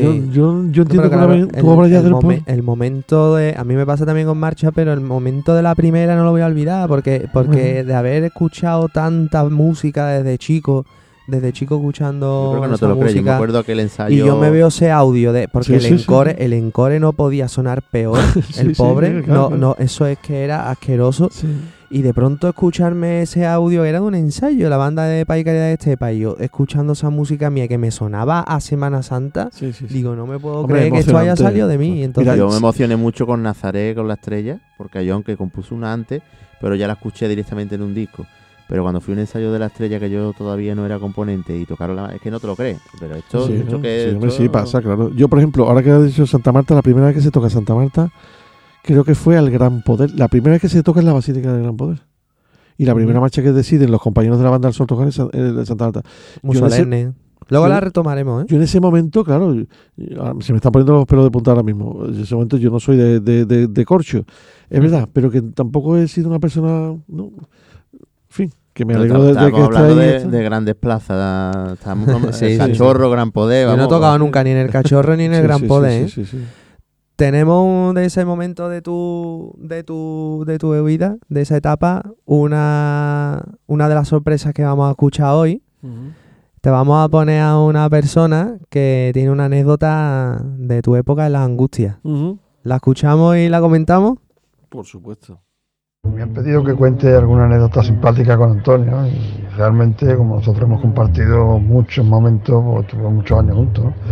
Hemos momentos, vivido cientos de momentos divertidos, que eso no, no cabrían aquí. Se me vino a la cabeza, por ejemplo, cuando yo lo conocí, aunque él no se acuerda.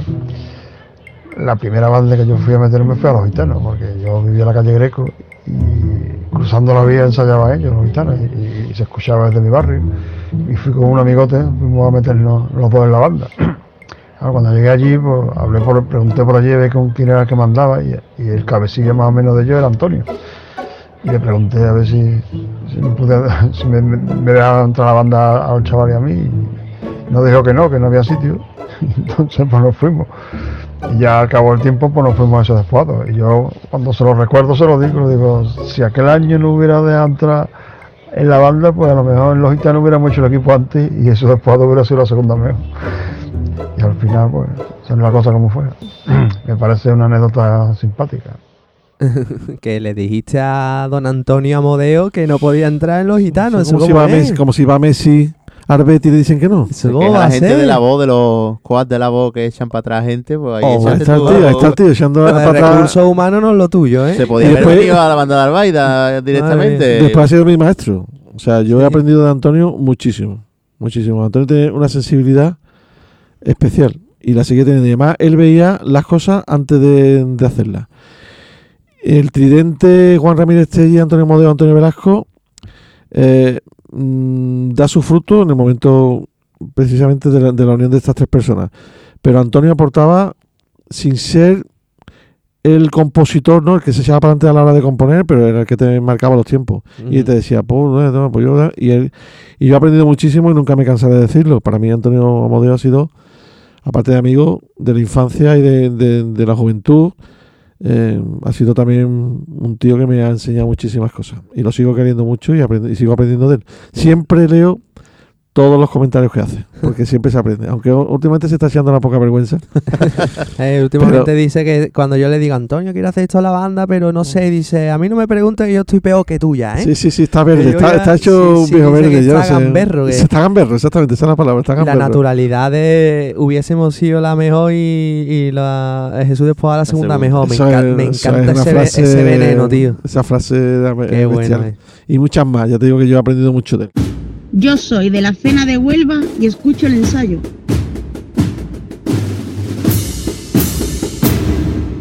¿Cómo es ese paso de una banda a otra? Antonio, cuéntanoslo un poquito, lo que se pueda contar. Fue en el 87, ¿no? Lo marcó las circunstancias, sí, sí, en el 87. Ah, no, antes, en el 80. y- Sí, a principios del 87 fue, ¿no?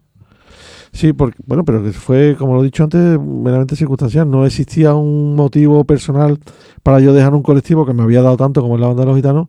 Lo que pasa es que yo eh, necesitaba más, necesitaba aprender cosas más, tal. Y eh, había unos niños, que eran los niños de su despojado, que yo no me fijé ni en la uniformidad y tal, que también, ta- también daban que hablar, pero era, era el rollo que tenían musicalmente. Me encantó y de hecho yo tenía muy claro que yo no me iba a ir a los armados, ni me iba a ir a, a ninguna otra banda eh, que no fuese su despojado, ¿no? Había muchas bandas La Cigarrera o Esperanza Triana, fíjate tú, que, hay- que hoy se darían, me daría aguantar por entrar en una de ellas. Pero en ese momento fue Jesús Despojado la que me marcó y fue la que directamente me recibieron con los brazos abiertos y, y ahí estuve 10 años más.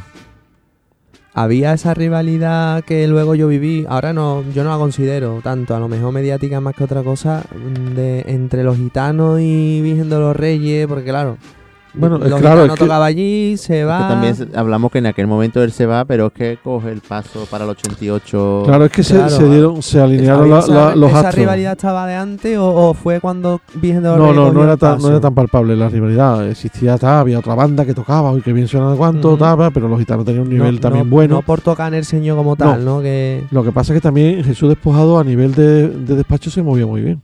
Eh, eh, tenía un, un- unas relaciones públicas bast- bastante buenas, cosas que a lo mejor no teníamos nosotros. Y, lo que pasa es que coincidió que yo me voy de los gitanos y, y- y ese año se firma detrás del señor. O sea, yo no dejé de tocar el señor estando en diferentes formaciones.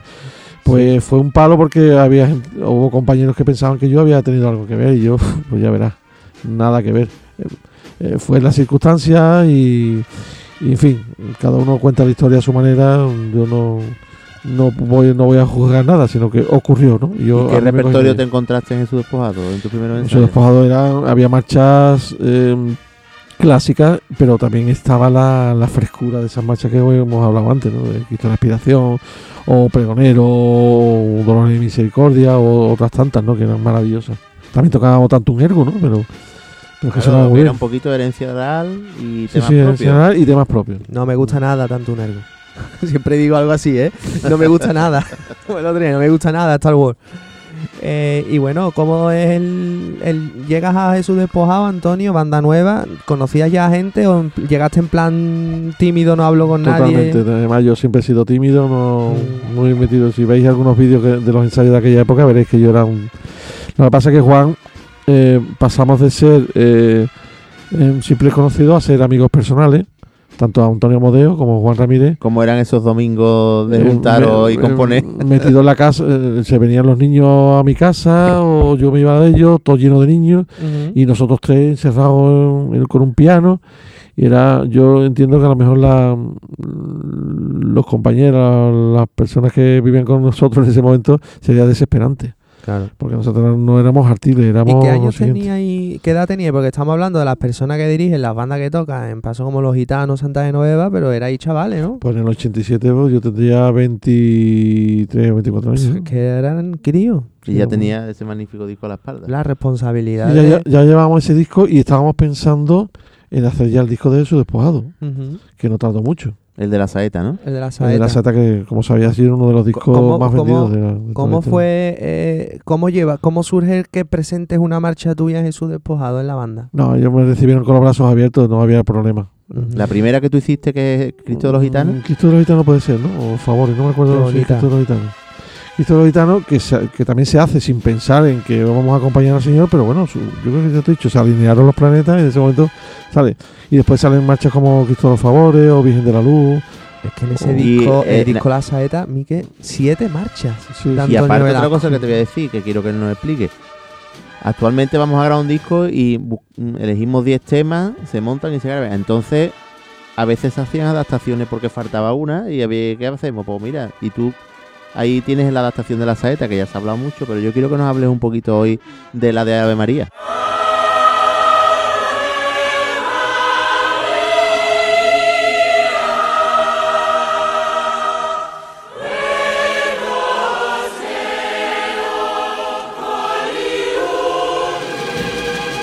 Es verdad que no se nos pasaban por la cabeza hacer adaptaciones que ahora le llaman fuera de tono, no sé, no, tampoco íbamos nosotros por eso eh, por esos lares, éramos más, exqui- más exquisitos, no, hablo de exquisitos en aquella época. Hacer una adaptación de, de, del Ave María de Ennio Morricone era un riesgo, era un riesgo porque no sabíamos la tonalidad, la tuvimos varias veces retocando y tal, hasta que pudimos adaptarla. Pero que tampoco no- nos conformábamos con hacer cualquier cosa, sobre todo Juan Ramírez. Pero el tema era que escuchabais a lo mejor el disco, la banda sonora. Eso, ¿cómo? Porque hoy en día, tú, hoy en "Uy, día se que puede tocar queremos verdad". algo, vamos a internet, nos descargamos la partitura incluso, o un MIDI, lo abrimos y No, lo que pasa es que en en ¿Cómo era aquella época- eso? ¿Cómo hacíais? la época de la misión marcó un, un antes y un después a la, La gente que- película, ¿no? la película ¿sabes? entonces yo me compré el disco el- me compré el disco de la banda sonora que lo, que lo, lo editaron y ahí empezó tal, yo se lo propongo a Juan se lo propongo a Antonio Modeo y, y trabajamos los El, tres el eso, vinilo. Vinilo, Claro, es sí. que hasta esa dificultad en el vinilo, Claro. ¿cómo le dabas para atrás? no lo, lo, lo poníamos lo grabamos en un cassette Ah, Sin- claro, sin porque, cable, quiero decir. las cosas Claro, de que a Pues voz, al escucharlas. lado, de- voz. al lado del altavoz y tú grababas la, la, obra sí, y ahora tú ves bueno no, no, que tú fíjate la dificultad Y tú escuchándola, pues te surge, uy, esto es una marcha. Claro, surgir que podemos decir, si le damos la, la cadencia y le damos Mm. el tiempo, ¿de cuánto pues podemos hacerlo? De hecho, cuadraba, ¿no?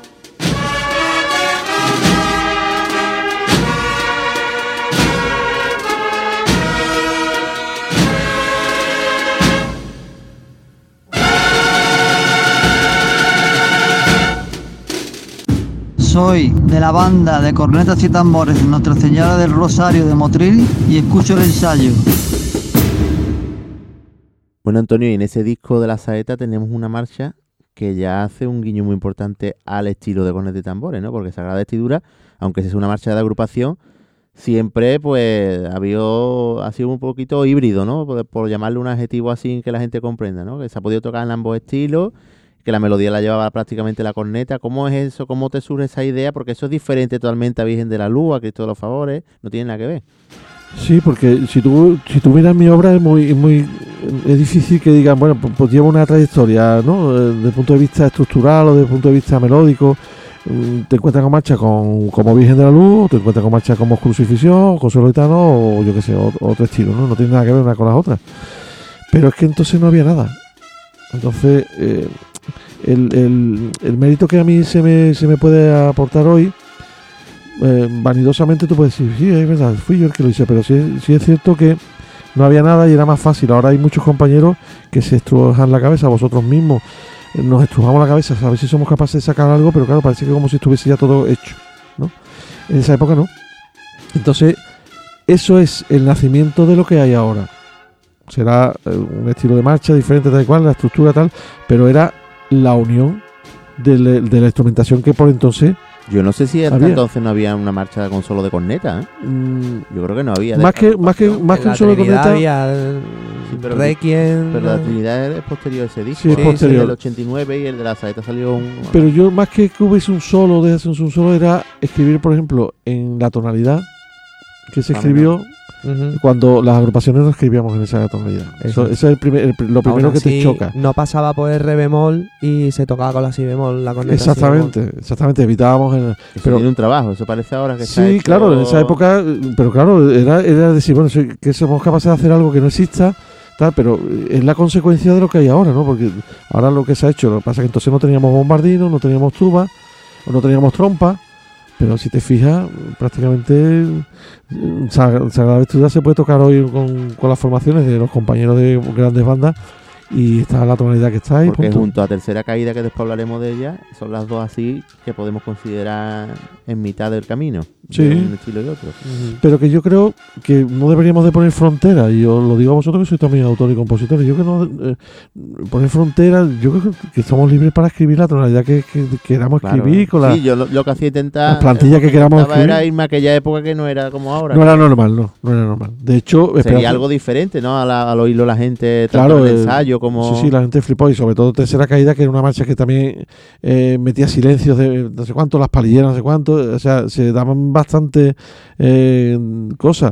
De hecho, la, la banda de Conecta Moda Pensa tiene la monta. Sí, sí, porque contó. ve- Tenemos un audio de, de De Sagrada Vestidura. Sagrada Vestidura tocada por Tres Caídas, Sí, Ah, que pues yo no lo sabía. ¿eh? No, no lo sabía, sabía. tampoco. La tienen grabada, ¿no? La Ah, sí. tienen grabada y todo. Ah, pues no lo sabía. Mira, escuchad un momentito. Vale.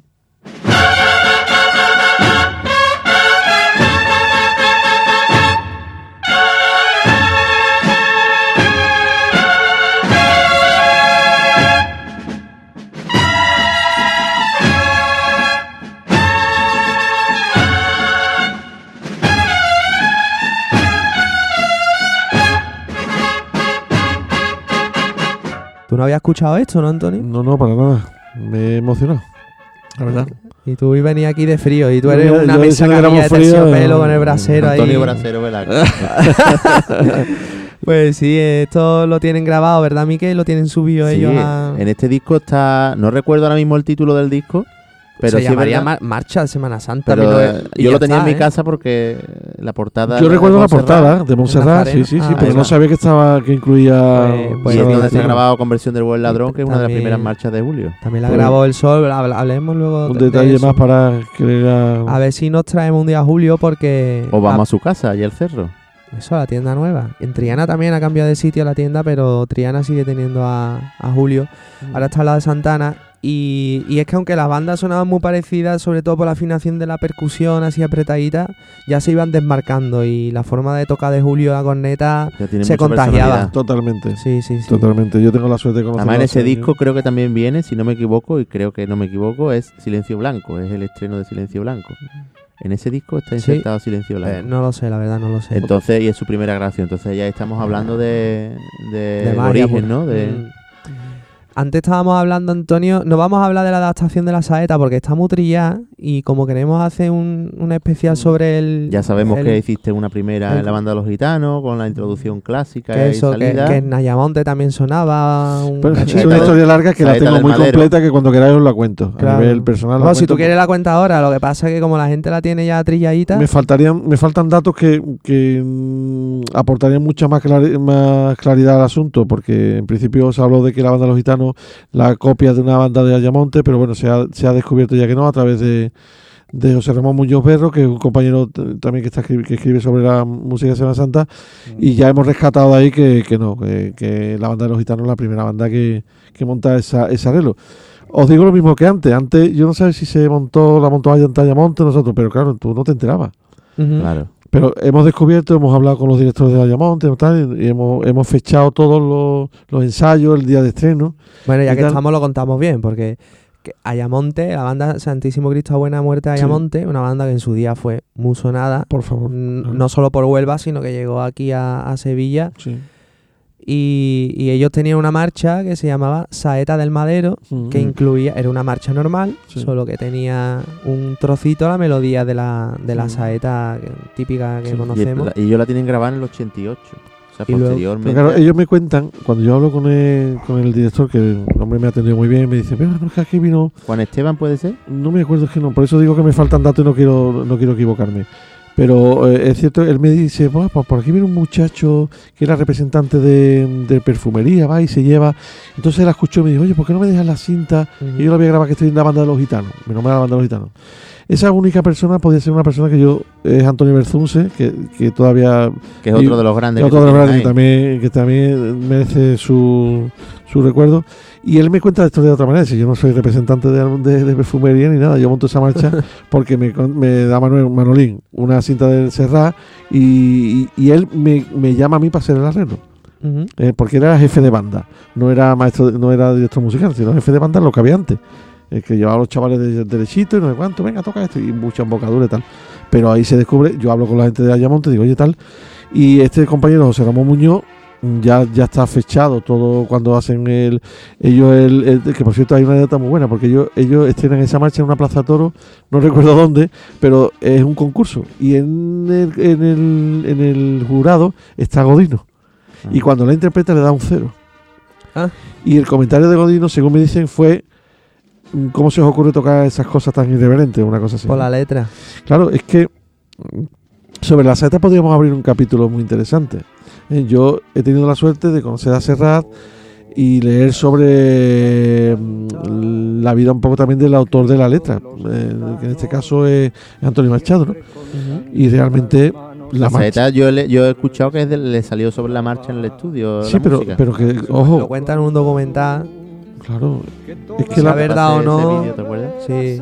Pero él habla porque eh, el Antonio Machado que nosotros conocemos es un Antonio Machado, según eh, se, se escribe un Antonio Machado, que es verdad que habla de mm, no puedo cantar ni quiero a ese Jesús de Madero, sino al que anduvo la marca. Es una, decir, una especie de crítica a la Semana Santa. eh, verá, Antonio Machado escribe esa letra porque Antonio Machado eh, no es cristiano católico, ¿sabe? Él es cristiano, pero es, cristiano evangélico. Por eso cuando escribe eh, a ese Jesús del Madero, yo no quiero cantar a ese Jesús del Madero, sino al que anduvo en la mar. Quiero decir, que él, él habla del- de, de Jesús, de Jesús, el que anda en la mar, el positivo, el que... eh, mm, El real. Duplica los pescados, no sé cuánto, pero él no quiere... Los peces, perdón, los pescados, los peces. No, aquí es pescado. Aquí es pescado, Es pescado y- frito. Y, es frito, Y frito mejor. adobo, Frito, por favor. Sino que él no quiere el Cristo sufriente. No, no, no, no quiere el Cristo sufriente. Él quiere la vida, la- el que da vida, el que el positivo. ¿no? Sí, no, hombre, ya dice que lo de evangelista, pues ellos Eso- no creen en las imágenes. Claro. No, por eso te digo, no, son, son datos que yo doy porque lo he leído. Pero Sí. vale, vamos a intentar. Nosotros no, no estamos haciendo la letra de Machado, estamos haciendo la música de Serrat, ¿no? Claro. Que eso podría ser una, una diferencia. Pero es que también Serrat se ha declarado mil veces ¿no? que no es cristiano ni es católico, sí. todo lo De contrario. todas ¿no? formas, al final lo que tú has dicho antes, ¿no? La gente, tú hiciste una marcha, la gente la hizo suya. A ver qui- a quién convencemos ahora de que la saeta no es la saeta. Claro, se ha creado esa magia que tú no sabes explicarlo. Yo no sé explicarlo. sí, parece que está escrita para el señor de, de San Román, Yo te juro por Dios que cuando yo hago eso, yo pienso que es una obra que eh, es, de devoción para, Es para estamos imágenes. hablando- es que a lo No, mejor no. estamos hablando que hemos hablado antes de María de Morricone y demás, y no sabemos su creencia. Exactamente. Su creencia, no claro, sabemos- claro. Hemos, hemos tardado, porque tú fíjate de la música. Hombre, lo que pasa es que Daniel Morricone, en el momento de la, de la película, él lo hace de una manera cuando están atacándolo tal, y, y lo que se defienden son los cristianos, ¿no? Entonces es lo que cantan. Pero en el Mm. caso de Serrat es diferente. Porque nosotros es lo escribe un señor que es que no, no es católico, apostólico y Sí. romano, y el que le pone la música tampoco. O sea, dice tú, hostia, esto es una irreverencia, no sé muy bien lo que estoy haciendo. Lo que pasa es que Sevilla lo ha acogido Claro. y era quien le quita esto al pueblo, es que es muy. y la, muy la complicado. adaptación también con el tambo de templar al principio. La marcha amargura, eh, la adopta la hermandad, pero eso ¿sabes? una dedicatoria posterior. Exactamente, Virgen del que- Valle también tiene su historia, en fin. Es que hay muchas cosas por Ajá. descubrir ahí. bueno. Eh, Hay tanto de lo que de lo que sacar. Y también hay otra adaptación en ese disco, que es la de Nazareno y Gitano, Mm. que eso viene de, de la misa cofrade. Que ahí te alabo mucho De los porque cantores. algo tan flamenco, convertirlo en marcha profesional, que a a mí me resulta hasta del repertorio serio. O sea, serio de que no lleva ritmo, de que haya poca, de que no es una marcha que invite al cambio de los pasos muchas veces. Mm. Entonces haces de una marcha muy flamenca, que ahora Algo después- solemne. Algo solemne. Mm. Sí, porque además ellos está, la bulería está mm, en, un- en- en- con pa' que no tiene que ver con nuestro. Sí, pero tú cómo lo piensas eso? Dices, vamos a hacer una introducción, ahora la- los solos, ¿cómo, cómo Sí, sí, sí, todo bueno, la- esto? las estructuras entonces eran más o menos. Bueno, eh, se hace siempre, igual que pasa la primera versión de la saeta, se hace una introducción.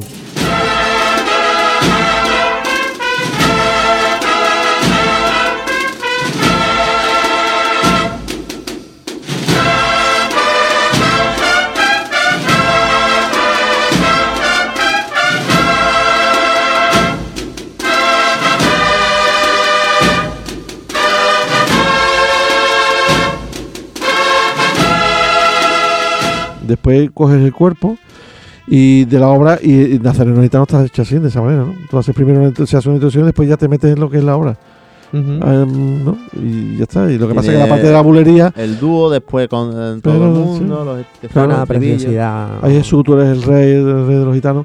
Eso ya es una bulería. Entonces lo que hace se adapta pa- en, en compás binario, ¿no? Para que poder que anden los pasos.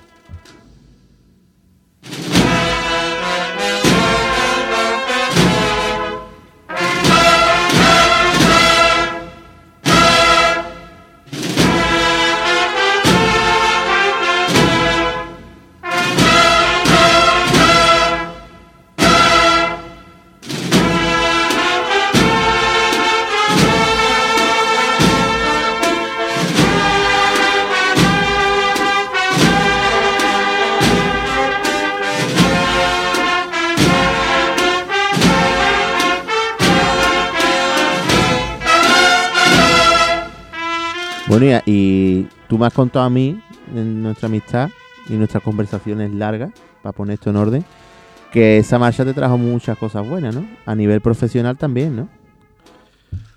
Eh, sí, después de los años, pues recibo una llamada. Yo trabajaba en un, laboratorio, como yo había estudiado química, trabajaba como químico en un laboratorio y eh, entró una llamada por teléfono que era el que después ha sido un gran amigo y sigue siendo, que es Pascual González del Grupo Cantores de Hispali. Y él me pide que en ese momento que mm, me dice, oye, tú eres el chaval este que hace los arreglos y tal, de marcha Semana Santa y tal. Digo, pues sí, creo que sí. Dice, mira, yo soy Pascual González. En ese momento yo pues me, puse muy nervioso, tal cual. Dice, ¿tú dónde estás? Y me mandó un taxi y me llevó a su casa. Con la suerte de que él, que tenía muy claro lo que quería, él en ese momento no estaba no, no, no estaba ejerciendo en profesional, bah, profesionalmente. Pascual siempre ha sido profesional, quiere decir que no, está, no cantaba. No, no había grabado disco, no estaba. Y me dice, pues mira, voy a volver a la, a la sevillana, voy a, voy a grabar, pero tengo una, una sevillana que se me ha ocurrido, que también tengo la anécdota, que ya la contaré, que es el, el cachorro. El cachorro nunca ha visto ni Sevilla ni Triana. Cachorro nunca ha visto ni Sevilla ni Triana. Sí, y entonces la parte central lleva una parte de música Semana Santa. ¿A ti te importaría escribírmela y grabármela? Digo, bueno, yo, claro, yo cuando entré en el hábitat, en el, en el- donde estaba Pascual, que era un sitio, yo no sé describirlo. Era como si tú entras en la Gruta de las Maravillas, igual, ¿no? De, de recuerdo, de cuánto era un bohemio, como siempre ha sido. Era de noche, todo tal. Y entonces yo me quedé allí alucinado. En ese momento él me encarga esto, con la suerte de que cuando se le escribe, es premiada con, eh, se lleva el primer premio nacional de, de, de sevillana. Y tú le pusiste música a una parte de A la parte sevillana. central, cuando tú escuchas la parte de la sevillana, pues es una parte que va con, precisamente con la agrupación musical.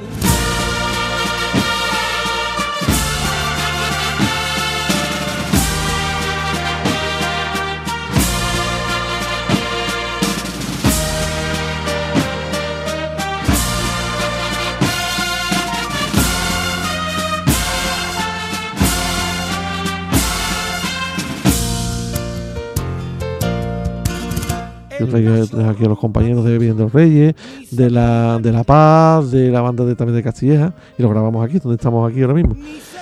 Fue premiado y yo, y yo en ese momento ganaba muy poco dinero. Yo ganaba, no sé, lo que se ganaba en aquella época, ¿no? Y con, si eran 40, 50 mil pesetas eh, al mes. Y, eh, y cuando vino Pascual de Madrid, me regaló, me hizo un regalo bastante suculento. Claro, me podía haber llevado 5 o 6 meses trabajando, ya ustedes hacen la cuenta. De lo que me dio. Y claro, en ese momento me dijo, ¿tú te, te quieres a, tra- a quedar a trabajar con nosotros? Y yo dije, ¿con nosotros qué es? Una. Y claro, era trabajar con una de las empresas, mm, con creativos andaluces que eran eh, ocho monstruos. Entre ellos llevábamos la producción de Telecinco. Entonces, mm, con 27 años estaba dirigiendo una, una compañía de grandes artistas con un tío con 27 años. Y entonces para mí ese fue el gran el paso. Y de ahí surge la, la discográfica Trabajadera. Trabajadera la creamos ahí, claro. ¿Estamos hablando de qué año? Qué buena pregunta. 93. 93 sería, sí. Claro que 93. Nazareno Gitano salió en el 91, ¿no? No, en el 89. 89. Sí, eso sería en el 93, por ahí, sí. Que Claro, 93. Él lo y escucha, fue- Pascual lo escucha, según nos hemos habl- hablado cuando nos hemos juntado, lo escucha en la Expo 92, en el espectáculo sí. este. Que Y ahí se es toca. cuando Pascual se interesa por, por ti. Sí, eso. sí, empecé a, empecé a localizarme, Claro. no sabía quién era yo, y hasta que me localiza. Y, y después, después de eso, pues hemos mantenido una relación profesional de muchos años, Yo he sido manager de cantores muchos años y he sido regidor también de sus obras y, en fin, entonces ya ahí nace una amistad. ya- porque, Porque no sé la- si lo he dicho, Pascual González fue mi maestro escuela. Pascual González es maestro escuela. Tú no nos lo has contado eso, pero nosotros lo sabemos. ¿Lo sabíais? ¿Sabes por qué? No sé. Pues nos lo han contado, mi hermana. Ah, bueno, tenemos, Otra un- sorpresa, ¿no? tenemos otra sorpresa. Parecemos aquí Isabel Gemio. Pero este, este se lo vamos a poner con los cascos esos buenos. Sí, sí. ¿Qué tío? Sí, porque esos son los, del- los- los, los los del. AVE. Cuando el AVE solo había AVE, Sevilla-Madrid. Ponle los Esos dorayaki son- eso aquí. Eh, vamos a escuchar una cosita que creo que te va, que te va a gustar. Eh, buenas tardes. Eh, ante la llamada de Mari Carmen, eh, no tengo más remedio que recordar a aquel Antoñito, eh, juguetón y nervioso, al que en segundo de primaria, habida cuenta de mi profesión de entonces, eh, maestro escuela, profesor de Quebec, él, eh, tuve el honor, y digo honor, de enseñar. Luego al cabo del tiempo la vida nos unió de nuevo y creo que fui el principal percutor de que Antonio Velasco eh, se introdujera de lleno en el mundo del arte, de la discografía, de la producción, del espectáculo, de todo lo que rodea al mundo del arte y que todo el mundo lo quiera como yo lo quiero. Que eso es en definitiva para lo que llamo, para decir que te lo merecen todo, que eres una gran grandísima persona. Te mando un abrazo enorme y que te quiero mucho, Antonio. Tú lo sabes. Un abrazo enorme.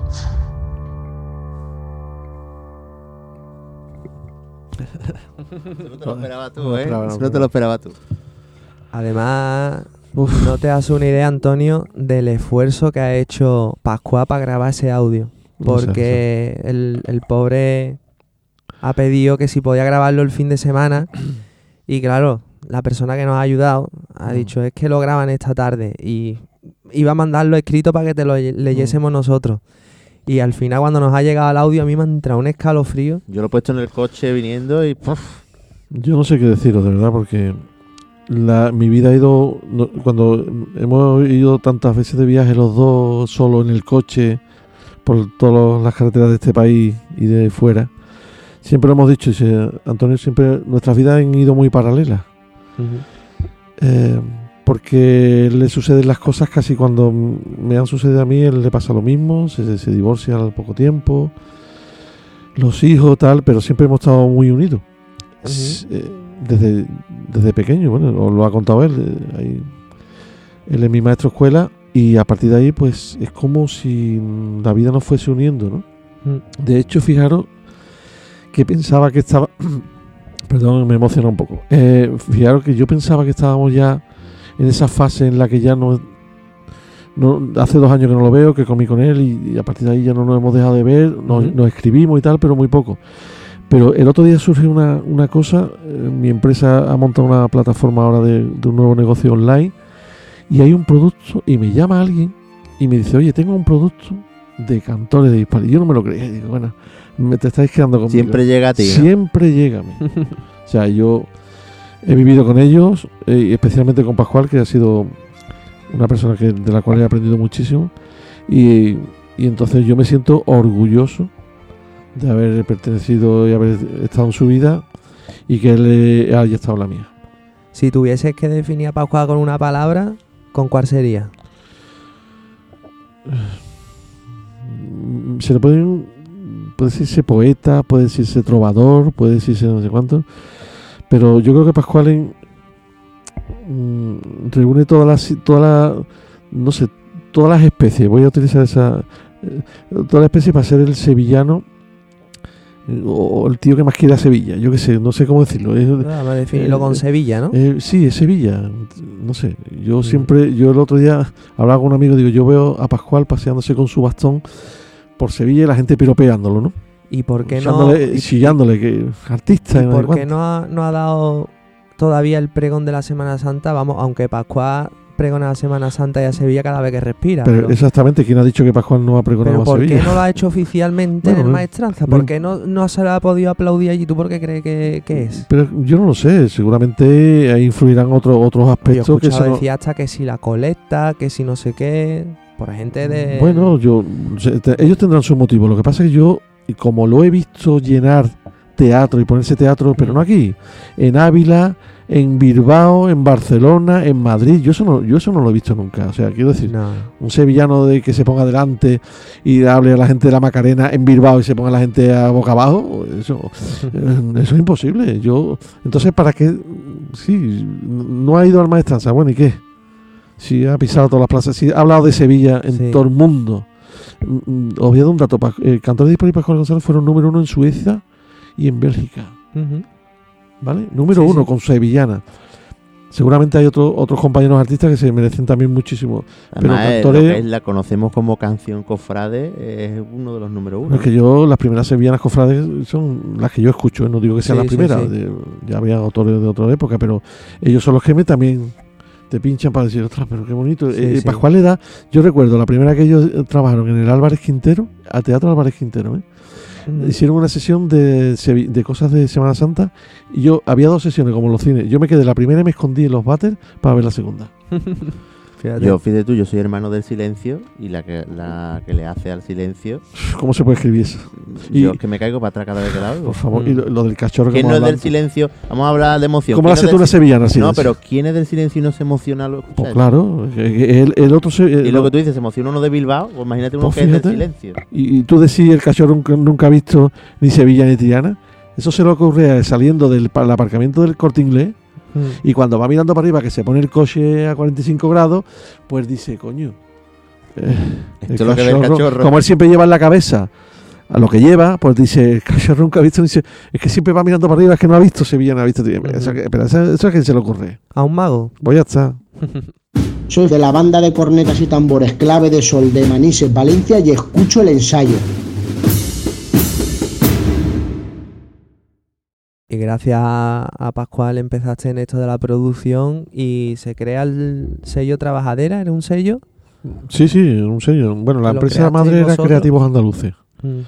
Sí, pero con ese sello salió como una colección de discos, ¿no? Es lo que quiere decir Alejandro. Eh, bueno, no solo, solo- no solo fue una colección, se grabaron discos inéditos también, ¿no? Porque había bandas que no habían grabado nunca y tal. Era un sello que se, que se posicionó muy bien en el mercado.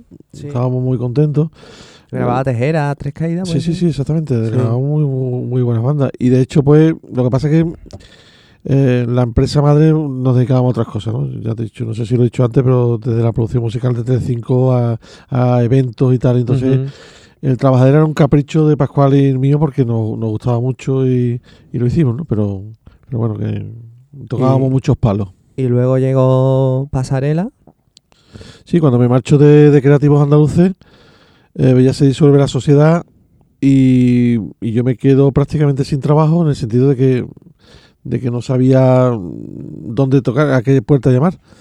Pero claro, yo ya había trabajado, colaborado mucho con alta frecuencia y pasarela y en ese momento pues vine a hablar con Francisco de la Cueva, padre, que fue el que me abrió su casa, ya llevo 26 años aquí y para mí es mi familia también, ¿no? Entonces ya me considero uno más de pasarela. Vamos a aprovechar para agradecer otra vez a la familia de la cueva que nos podamos estar hoy aquí con Antonio eh, en esta casa tan entrañable de la calle Gole. En, alta frecuencia, de verdad, es que es un sitio. Pues tú sabrías que. Aquí me voy a meter yo ya en Berea, me voy a remangar. ¿Tú sabías que en el 90, cuando se estrena este estudio donde estamos hoy, la primera banda que graba cuál es?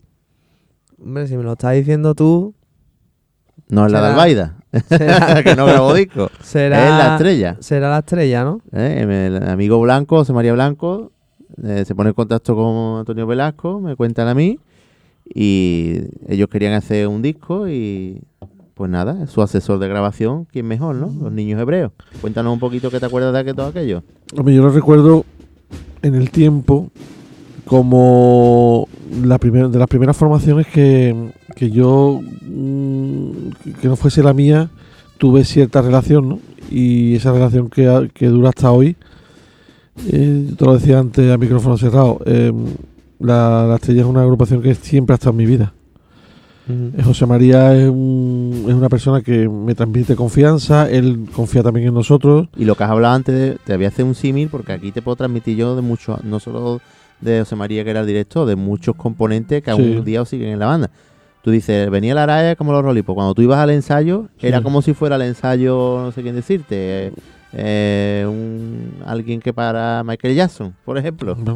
Pues- Y aparte, tú sabes que hace un par de años también estuviste por allí, volviste a- a la- al ensayo y te voy a decir una cosa, vas a tener que ir, vas a tener que ir a todos porque era un ensayo que recuerdo de 97 componentes. Ah, qué guay.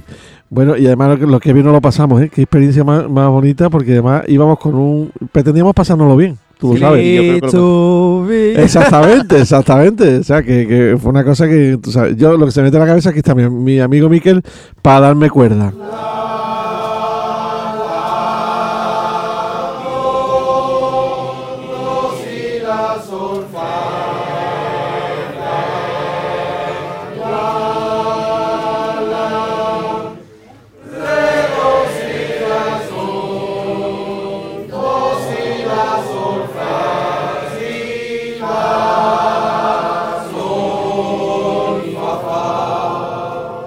Pues ya está, hicimos esta prueba y yo me lo pasé genial, está por ahí colgada y ya lo veréis. Bueno, y también disfrutó de un maravilloso concierto de sus marchas que le dimos. Sí, es verdad. medio y medio, vamos, que- Pero además tiré la batuta ya al final. pues, Verás tú, vamos a tocar con solitario. Yo, yo escucho ese pedazo de banda y cuando llega el momento digo, pero yo qué tengo que dirigir si ustedes sabéis. Pero si es verdad lo que estamos hablando, que ese disco está por ahí también el DVD, que a ver si te lo paso Hmm. para que lo tengas y sales tú en la grabación en Sí, medio sí. con tu traje de chaqueta. Pero lo que te decía antes, Miquel, es que la, no porque tú estés aquí ni tal, se da la circunstancia de que la banda, la, la banda de la estrella es una banda que me acompaña en mi vida, igual que lo he dicho antes con Pascual González, es una, una banda que siempre está ahí. A través de, al principio, con José María Blanco y a través tuya, ¿no? Que se mantiene. Eh, y entonces yo tengo una tengo un recuerdo entrañable de, de la banda de la estrella cuando, cuando montan la marcha eh, Oración a Fátima, que eso jamás se me olvidará en la vida. Cuéntanos un poquito esa historia, Antonio.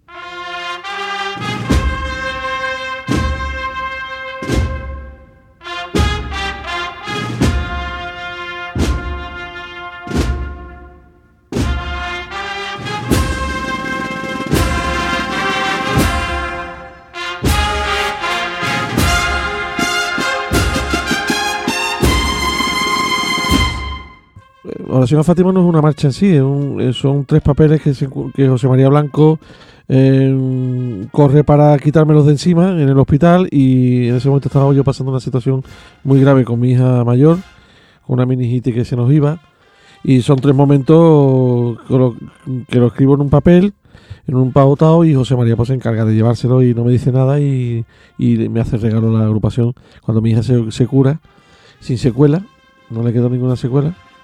Bueno, ahora me río con ella y le digo que alguna le ha quedado, pero bueno. pero bueno, ya, ya es otra cosa. Pero y José María se encarga de montarla y me dan la sorpresa un día de que la agrupación pues, me toca. Eso que eran tres trocitos de tal, la montan y tal, y ahora la seguís teniendo en el repertorio. Para mí es un orgullo y, en fin, eh, el, el cariño. Me pregunta mucho la gente por ella.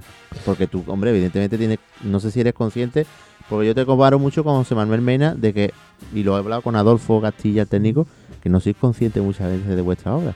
Porque a mí me hablan muchos componentes de banda que para ellos tú eras su ídolo. Sí, no, no, no, y me pasa, me siguen llamando chavales y ya no solamente de Sevilla. El otro día me llamó un chaval, no sé de dónde era, de, de Jim, me parece que era. Y este chico pues, me decía que se había criado maestro. Yo, a mí me da mucha cosa que me digan maestro, ya lo he dicho antes. Porque yo creo que el maestro es el que estudia su carrera y el que, el que se lo prepara y nosotros, pues bueno, yo soy autodidacta y punto. Pero este chico de Jim, pues me decía que, que tal, que en su boda, que si no sé cuánto, y yo digo, Dios mío, de mi vida. Eh, Increíble. Es increíble, son cosas, y eso os pasará también Pero a es que vosotros, pues eso- sois, Y ella, a Pascual también le tiene que pasar que no no es consciente de no, hasta no, dónde no, llega. no, no eres consciente. Yo ya te lo he dicho antes, cuando lo preguntaba, se lo decía Alejandro. Digo, Alejandro, yo, es verdad, yo estoy en mi marcha y me emociono en cosas, pero yo no soy consciente. Y hay- habrá gente, como por ejemplo a mí, una música o una canción de, de me, ha, ca- me ha hecho, ¿no? Ha causado mi vida, eh, ha marcado mi vida, pues lo mismo, estos chicos, pues te hablan. Bueno, yo hablaba con un compositor también, un magnífico compositor, que Antonio Moreno Pozo, que coincidimos aquí en el estudio que es un- es una persona que yo estoy siguiendo ahora mismo su obra y me, me parece que eh, es magnífica, pues eh, me decía el hombre que se había criado con mi obra, ¿no? Yo, me, quedé- yo digo, Dios mío, un tío ya con, con, sus estudios terminados, o está terminando, con sus estudios de composición, de dirección de orquesta, y yo digo, Dios mío, que no, no soy consciente a lo mejor, ¿no? Pero bueno, ahí está. Además hay mucha gente que se harta de estudiar y no, no llega ni, ni a la mitad de la mitad de lo que ha conseguido gente, gente como tú que simplemente ha, llegado a cosas disfrutando de, de, de- de Sevilla, de su ciudad a través de la música, ¿no? Pero también, Alejandro, yo creo que es suerte. Yo creo que también he tenido suerte. He nacido en, una, en un momento en el que no había nada y, bueno, eh, dicen que en el país de los... Pero bueno, también ciegos, tenemos a Manolo García, que no tiene estudio, es un magnífico cantautor. Sí, no, hombre, si yo no, yo no, no es quitar mérito, pero que, No, que no es quitar mérito, cosa- es Todo vale, para mí que, todo que vale. hay, que hay No, mucha eh. gente que, que estudia y se mete en esos berenjenales precisamente porque se enamora, se envenena de algo Totalmente. gracias a gente como tú, vamos, yo, yo me incluyo, vamos, yo... Yo te digo una cosa, yo he soñado con lo que hay hoy. Eso, Ujú. Esto no es un rentoy, ¿eh? Yo me estoy marcando un rentoy. Yo he soñado con lo que hay hoy. Yo y el otro día se lo decía a otro compositor. No me quiero olvidar, me gustaría nombrarlos a todos, pero el otro día hablaba también con, con Simón y le- se lo decía. Mm, Y con Dioni. Digo, Dioni, yo esto lo he soñado, tío. Eh, Esta esquina con esta obra, yo esto, alguna vez he soñado que esto pasaría. Y él me decía, Antonio, pues sí, te Hombre, yo, entiendo. yo ¿Con esto a qué no- te refieres? Eh, Me refiero te al, a, a la orquestación, incluso. ¿No? Incluso la orquestación, como suena, en las melodías. Eh, se están haciendo cosas, lo mismo que se están haciendo cosas que a lo mejor a la gente no le gusta, yo pienso que se están haciendo cosas muy buenas. Claro, por ejemplo, estamos ahí Muy hablando bueno. de, de que a ti en el 92, aparte que coincide con la el paso de Jesús despojado a Virgen de los Reyes, que lo único que es un cambio de denominación, porque la música siguió siendo la misma, de calidad y, lo- y demás. Pero ahí también tenemos el tema costalero.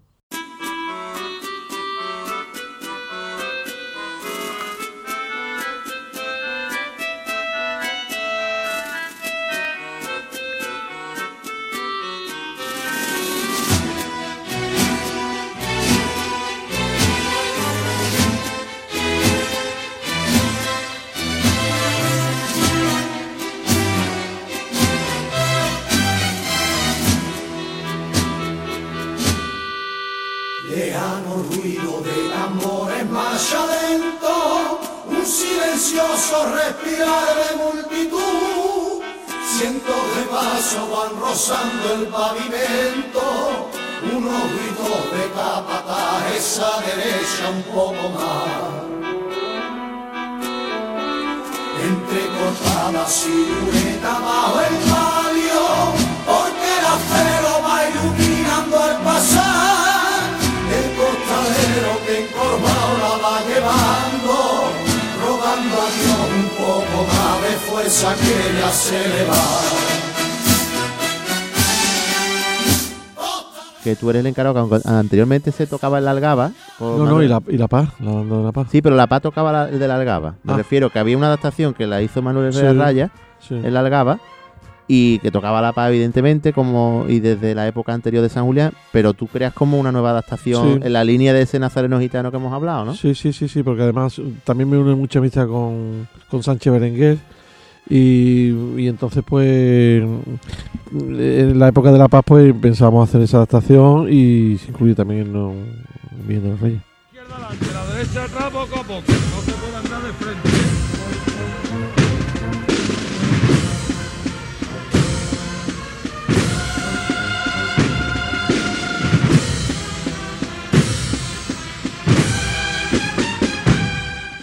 ¿Cómo se te ocurrió esa intro? Porque la de la de ya no me acuerdo, Rayas- Alejandro, ya no me acuerdo. Venga, hombre. No, no. La intro de, de de verdad. Rayas que mm, filedigna a la, a la- Claro, Raya es una adaptación muy fiel totalmente a la... Sí, pero la, la tuya es. que A mí me gusta hasta más, pero. Bueno, es, es como mm, lo mismo de Nazareno Gitano hemos hablado. Se hace culta, o bueno, culta. Se hace seria y solemne una cosa de tres por Antonio tiene la Vosotros habilidad. tenéis, vosotros tenéis una capacidad, yo os admiro, porque tenéis una capacidad de, de análisis que yo no tengo. O sea, realmente, a mí cuando me preguntan, bueno, ¿y ¿tú qué pensabas cuando en el tercer...? Ujú. Eso me pasó con un libro que se escribió en. Málaga, que me hablaban. Yo he visto el análisis que hacen de mi obra. Esto fue, me parece que fue la Hermandad de la Esperanza. Edita un libro con toda la marcha que se le toca a, su- a sus titulares. Entonces está Pena de Triana, Pilato Jesús. Hacen un análisis tan exhaustivo y yo, yo me quedo embobado. Digo, Dios mío, pero si yo Yo soy incapaz de hacer eso. Por eso cuando me preguntáis tal, tenéis una capacidad increíble. Porque yo, yo siempre me he denominado un, un compositor de fotografía. Yo eh, cogí una foto, tal, igual. Y los rumores que y hay- me movía y con los padres. Yo de verdad que no hay un análisis demasiado, ¿cómo te digo yo? Profesional o Sí, musical. claro. Tú eres más del sentimiento, de Sí, lo que escribes. es que no, no puedo ser de otra manera porque yo no tengo. Es que cuando describimos una obra podemos describirla musicalmente o sentimiento. Y algunos que. Tú- tú eres maestro, tú eres maestro. Bueno, pero musicalmente yo no sabría describir una obra porque me pierdo. Pero sentimentalmente, mm, yo creo que sí, ¿no? Pues sí, pero te digo. Y, y de aquella que, época. tendría que hacer un esfuerzo. no, a mí me llegaban rumores en aquella época, bueno, de aquella época, en aquella época todavía no estaba yo muy activo, pero me- de aquella época me llegan rumores de que se quiso hacer un disco de la misa cofrade tocada por Virgen de los Reyes, ¿no? Que de hecho adaptasteis Padre, Padre Nuestro, Nuestro, de hecho, se- también adaptó Padre Nuestro con Antonio y con. Pero Juan. me dijo Antonio Mamodeo que adaptasteis todo el disco. El Ave María también. ¿No, No, hay Ave María? Eh, No, el credo. sa- eh, el credo, perdón, el credo. Y la, y la salve. Y la salve La cantora. salve cantora. Sí, sí, sí. Yo creo que se hace casi todo. No me sí, gusta nada la salve cantora. Sí, sí, sí, sí, se hace, Para mí sí me gusta. Se hace, se hace. Pero lo que voy es que, queri- vuestra idea era grabar ese el siguiente disco de Viendo Reyes fuera la misa cofrade grabada por ella. Sí, seguramente se pensó en, en algún momento de hacer un disco completo. y la de ahí se pasa al 94-95 con Consuelo Gitano. Sí, pues sí. ¿Cómo, antes de ella llegar a Consuelo, que fue más tarde, cómo viviste tú en, en tus carnes el cambio de Jesús despojado a Virgen de los Reyes? Ese cambio de dominación, ¿cómo se vivió eso en el seno de la Yo banda? no he sido, yo no, eh, me cogí muy poco tiempo en Virgen de los Reyes. Eh, lo que pasa es que, bueno, ahí hay discordia en la hermandad, pero nosotros éramos Juan Ramírez Telle, nosotros éramos seguidores de Juan, o sea, donde lo que dijese Juan, Claro. eso es lo que hacíamos. Y entonces, no es por nada, pero mm, no solamente por, por imposición, sino todo lo contrario, era voluntario. Y aparte fue un cambio limpio porque en otros sitios Exactamente, no- ha sido Claro, cuando, se, trágico, se fundan ¿no? otras bandas a lo mejor la otra mitad siguió en la hermandad y se ha ido No, una no, no, mitad no. Sí, al final aquí es una la banda tal cual Secundamos Gracias a a Juan en todo Dios. momento y ya está. Gracias a eso, a día de hoy otra vez se puede disfrutar de la banda detrás de su Cristo. Es que Virgen de los Reyes, desde Jesús despojado, mm, yo no voy a. Se me va a ver plumero porque yo me considero mucho de la, banda, de la, herma- de la banda de los gitanos, pero Virgen de los Reyes, pues también marca mi vida. Mm. Y marca mi vida de manera positiva. Pero es que ahí es donde mm, ya eh, la, la juventud la vivo con ellos, tal y cual, es, otra historia. Y musicalmente es donde desarrollo un poco más hasta donde he llegado. Pero Virgen de los Reyes ha hecho tantas cosas fuera de lo normal que, que yo qué sé, yo cuando veo o leo algunas cosas en contra de esta agrupación me, me, me- me pongo de los nervios, de verdad. Claro, porque Eh. tú eres ADN totalmente de ahí Sí, pero yo soy, pero soy consecuente, ¿verdad? O por lo menos lo intento ser. Yo no soy partidista eh, a- aférrimo. No sé si Alejandro sabe que yo comparto con ellos algunos, algunos grupos y a mí nunca se me habrá visto escribir por cuánto. No, no, yo procuro. Es más, soy crítico. ¿eh? Soy crítico con mi gente. Quizás sea más crítico que defensor. Porque que es veo- una manera de querer también. Exactamente, mi manera de querer a, a- a- a mi banda y yo lo demostré, lo demostré en febrero. Yo no tengo otra forma de demostrar las cosas. Con el Fe- concierto del con el 40, concierto 40 aniversario. aniversario, pues es mi forma de hacer las cosas. Pero yo no entiendo cómo se le puede criticar tanto a una banda. Puedo entenderlo porque haya discrepancia, porque no estén en la dirección, no sé cuánto, perfecto. Pero a la, a la institución yo creo que debería haber un respeto por ello. La verdad que sí, que aquí abocamos respeto siempre a todos estos temas porque se pasa ya a un nivel demasiado feo, ¿verdad? Son ataques casi personales. Aquí es que intentamos, lo, lo explicamos en el primero, que éramos Mikel y Ale, no éramos directores de ninguna banda ni nada, aunque tengamos Sobre enchufe, enchufe con, con Sí, la sí, información, pero intentamos no mojarnos y, y- y vamos a seguir así. Bueno, pero yo lo lo, yo lo puedo hacer, ¿no? Sí, Porque yo- claro. yo, ya mañana no voy a estar con vosotros. y No, y hacer. aparte, no, y aparte que mm, aquí todo el que le gusta la música cofrade en algún momento de su vida ha mirado a Virgen de los Reyes. Y normalmente le gusta gracias a Virgen de los Reyes, seguramente. Entonces, pues claro, mm, y en contra de una forma así, o también la banda de presentación al pueblo también se le ha dado muchas a las de fuera. Yo que soy partidario de que O- todas o- nos otra, otra de mis bandas, es que yo no tampoco consiento que Después hablaremos, hablaremos de ella, mamá. La gente es como es y, y podríamos estar Bueno, entonces mucho ese disco de Consuelo Gitano, Ese disco de Consuelo Ese Gitano. sí es ADN totalmente tuyo. Sí, no, y además. Idea, vaya- vaya- marcha. Vaya Sí. portada, ¿eh? Yo en ese, ya en ese momento es cuando yo creo que llegó a la plenitud. De, de hecho, a partir de ahí yo creo que no he hecho, he hecho algunas cosas, pero pocas. Ahí estaban Consuelo Gitano y Tercera Caída. Vamos, ter- Consuelo Gitano y Tercera Caída las considero unas marchas totalmente vanguardistas porque Tercera Caída a día de hoy hay que estar muy atentos para tocarla. De hecho, eh, la estábamos recuperando cuando se suspendieron los ensayos hace dos meses por ahí. Y sonaba, Antonio, estoy deseando de que la escuches, pero, Yo, yo, yo. Pero era que tiene su peluseo, ¿eh? Y eso estamos hablando de hace más de 25 años. Claro que son marchas también que tienen 27 muchos años. Es que tú dices, 20. es que no son composiciones. A lo mejor si las escribo ahora no dicen nada.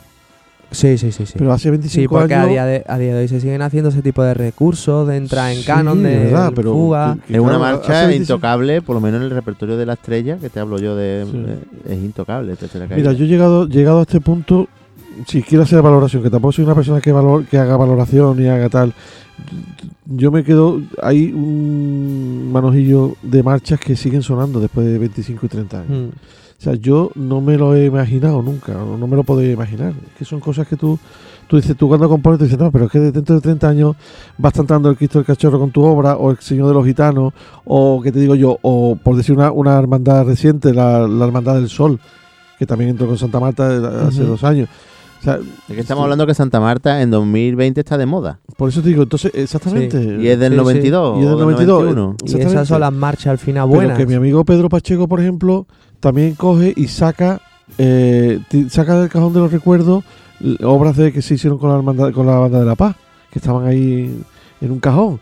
Y saca Última Cena y saca eh, Traición de Judas y suena detrás del Señor de la salud, que para mí eso Ujú. eh, puede ser lo más grande, ¿no? Entonces, Sí. claro, dice tú, es que después de, de todos los años que han pasado, que esto siga estando ahí, pero bueno.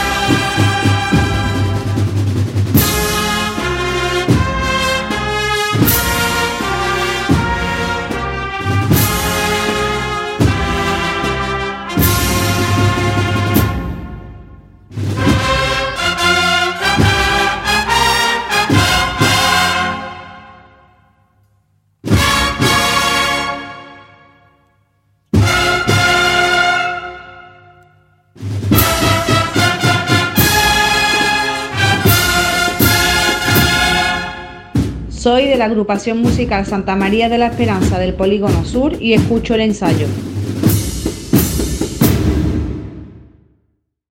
¿Y cómo es eso, ese momento? Yo, también tuve que un día llevar mi uniforme de Virgen de los Reyes, aunque ahora tengo otro.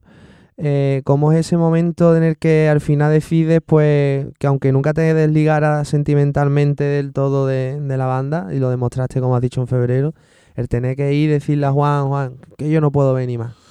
¿Cómo fue? ¿Por qué? Estamos hablando de una época en la que mi vida profesional da un giro. Eh, yo empiezo a viajar, a hacer giras también, Mm.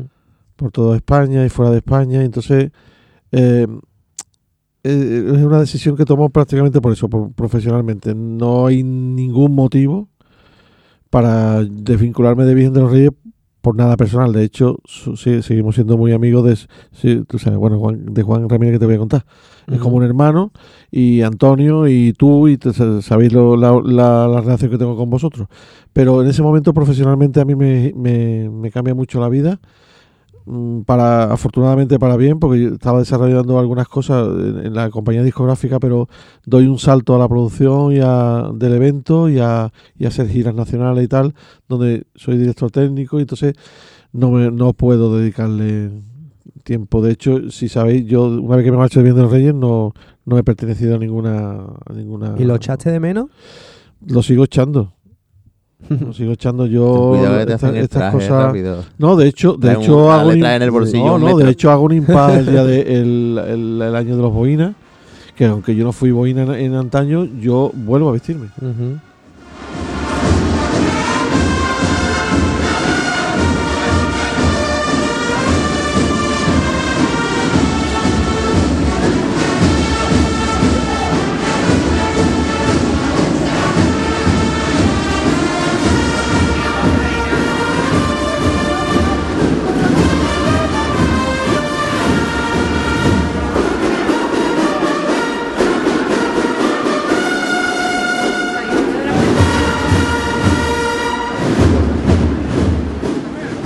Bueno, Antonio, hemos hablado antes de mm, que había marchas tuyas que eran un poco ya el estilo, digamos, en medio de corneta y agrupación, pero aquí hablamos ya de los 90 que se te relaciona con dos bandas muy importantes que es Presentación al Pueblo de Dos Hermanas y la Banda del Sol, ¿no? Cuéntanos un poquito esa relación con en, ambas. En el Sol, por ejemplo, ¿cuántas marchas llevaste y cómo, cómo colaboraba? ¿Era la distancia? ¿Tú ibas a la banda? No, es que el sol, fíjate que cuando, cuando a mí Eusebio Álvarez Osorio me propone colaborar con ellos, eh, nunca habían dado clases de lenguaje musical, por ejemplo. La banda del sol no, no había dado clases. Entonces yo, yo meto a la banda del sol, que eso sí que era complicado, eh, en, un, en un local que estaba en la calle Lumbrera y empezamos a impartir clases de, de trompetas y le hago comprar tres trompetas. O sea, eso era, eso era una cosa impensable que Eusebio comprase. Él nunca, él nunca reconocerá que son trompetas, pero, pero son, eran trompetas más chiquititas las que llevan, yo creo que las siguen llevando ahora, que son Como no unos sé. pícolos, ¿no? No, no, los pícolos no, porque poke, ¿no? Sí, son- yo creo que es la misma, pero son más Mm. chiquititas. Pero él llegó a comprarlas porque yo se las pedí. Desde entonces las llevan. Yo creo que las siguen llevando. Entonces, claro, la relación con, con la banda del sol es una cosa eh, que no se esperaba. Y, a partir de ahí, pues, hicimos la composición. No solamente se escribe Santa Marta primero y después solo en tu cara. Pero después también se hace una adaptación de Pascual González, que me parece que Lágrimas de San Lorenzo, ¿puede ser?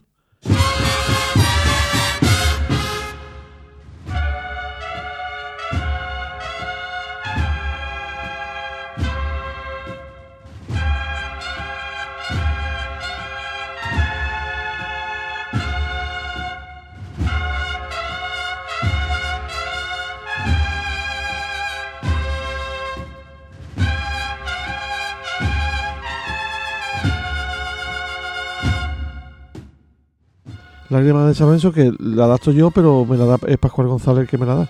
Santa Marta, que es la que hemos estado hablando antes. Fue la primera que se grabó con campanólogo en este estudio. Sí, exactamente, en este estudio. campana ¿no? tubular, ¿no? Que ahora se ha puesto tanto de moda. ahora que está Hay una tanto- foto tanto de que moda. se subió en los, en los Sí, hace poco la vi yo. la gente del sol. Sí, sí, que sí. sale eh, nuestro amigo Antonio Sí, sí, tocando, tocando las campanadas. aquí, aquí, exactamente. Sí, sí, sí, sí. Ya, ya sé que, bueno, no era descubrir las Américas, pero nunca se había hecho, ¿no?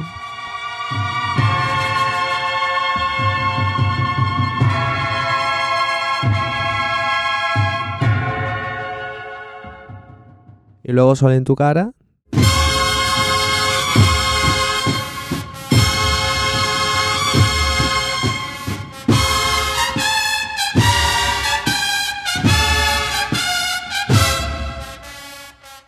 Sobre todo que era una marcha que est- está ahí perdida que yo, a mí me encanta. Es una marcha que está ahí que, que no sé. Yo me acuerdo, esa venía en el, en- además creo que fue de los primeros discos que salió en cartón. Sí. era, era la portada, me acuerdo perfectamente. medallas, ¿no? No, no, No, no, solo en tu cara mm, si no me equivoco, está en uno que es negro. Incenciario, ¿no? ¿Con un incenciario? No, no, uno que es negro y tiene como si fuera el, man- el mantolín de cerca, Sí, de bordado al sol. Vale, vale, sí. en sí, el sí, sí. está Santa. Marta. A mí esa marcha me gustó mucho en su momento y de, de hecho ellos la siguen tocando, la recuperaron hace poco. Y claro, la banda del sol para mí siempre ha sido un referente, especialmente por la vista que me unía con Eusebio. ¿no? También Sevilla, ¿eh? La banda del sol. Totalmente, totalmente, totalmente. Yo creo que es una, una institución, una institución. Yo sigo teniendo relación con ellos y me encanta hablar con Otra ellos, banda ¿no? que está castigada.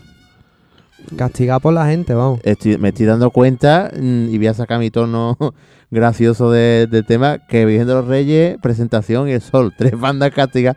Antonio. No, Antonio, ¿verdad? Claro, eso. Yo. ¿Eso por qué? Yo no lo sabía, yo no sabía que la banda del sol y presentación está castigada. No, hombre, sino que la misma, la misma historia Sí, que hemos a la de gente Virgen de de los Reyes. No se tiene en cuenta que todos hemos alucinado Pero, con pero ¿quién, quién, quién otorga el castigo? Es que me gustaría saberlo. No, es simplemente. En fin. Cuando la. Vaya, me he metido en un charco. Claro, no solamente No, yo. la, que la banda del sol tuvo una época en la que era indiscutible, eh, no había quien le respirase. Y solo verla ya impresionaba, le pasaba lo mismo que a Virgen de los Reyes con el traje negro de tricornio. Y bueno, cuando ya hubo otras bandas que empezaron a despuntar musicalmente, pues era como que el sol hubiese perdido su, su esencia, pero la sevillanía nunca la, nunca la ha tenido, sobre todo por la recuperación de tradiciones sevillanas, que luego hay otras bandas como Esencia que ha recuperado otras y eso su impulsora fue La banda del sol. la banda del sol.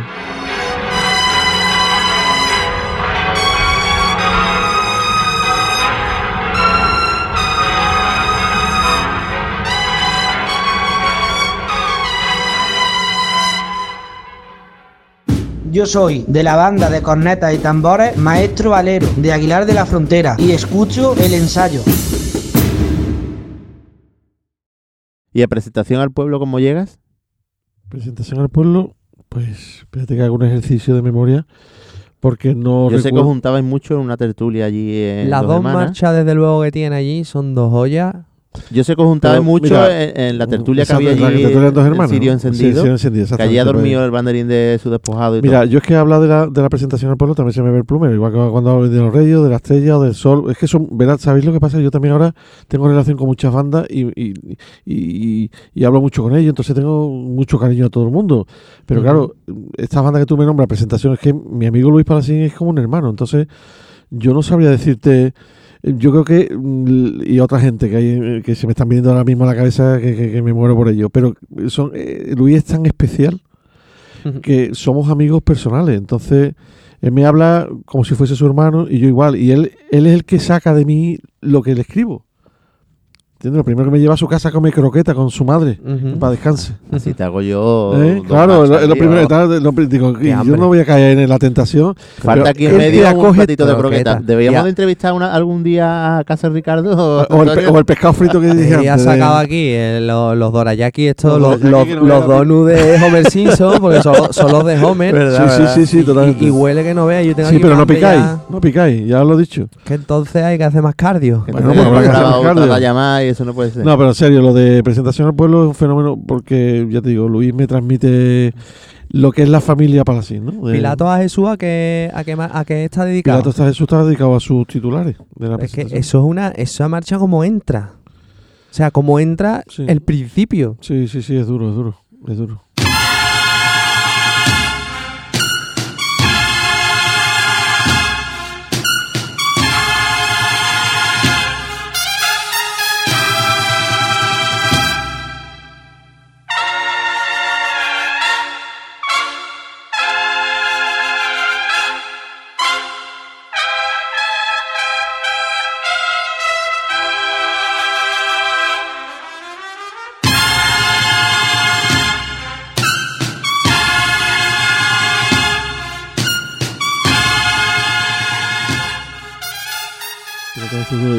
Es un pena- do y un y fa, Pena de. Triana, yo sin pa. darme cuenta, Pena de Triana se convierte en la hermandad de, de- de Triana Y pena de Triana. como, una, un himno. El, sí- el capataz también lo hace muy bien, lo- la, la pedía mucho y tal. y Entonces, Me parece claro, que ¿no? estoy escuchando del disco donde viene, que me lo compré original.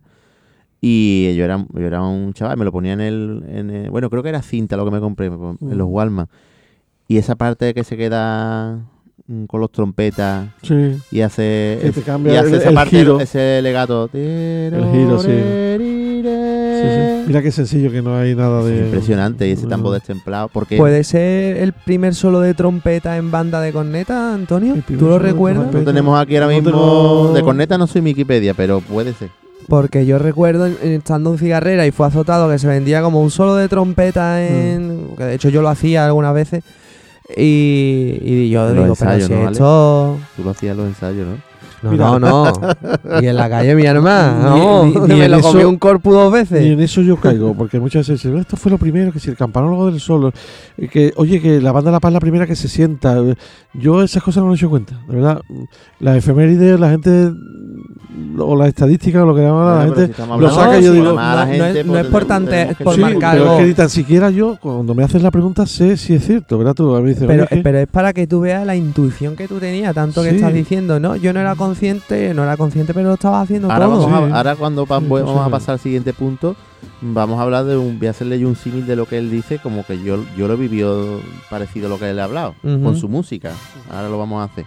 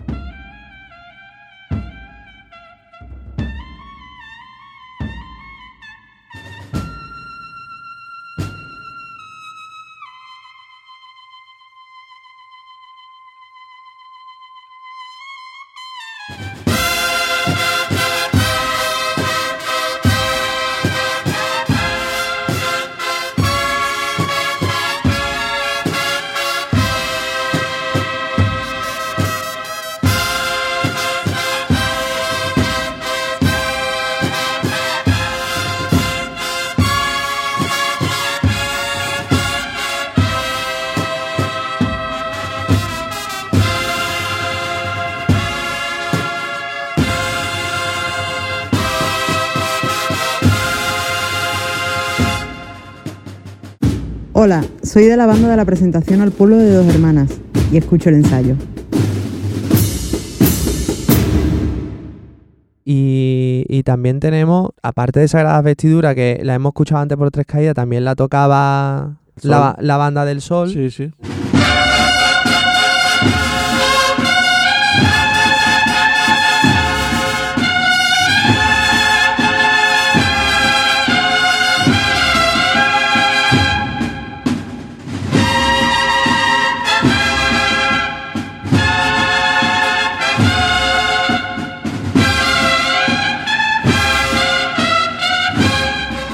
Tercera caída también la grabó la banda del sol.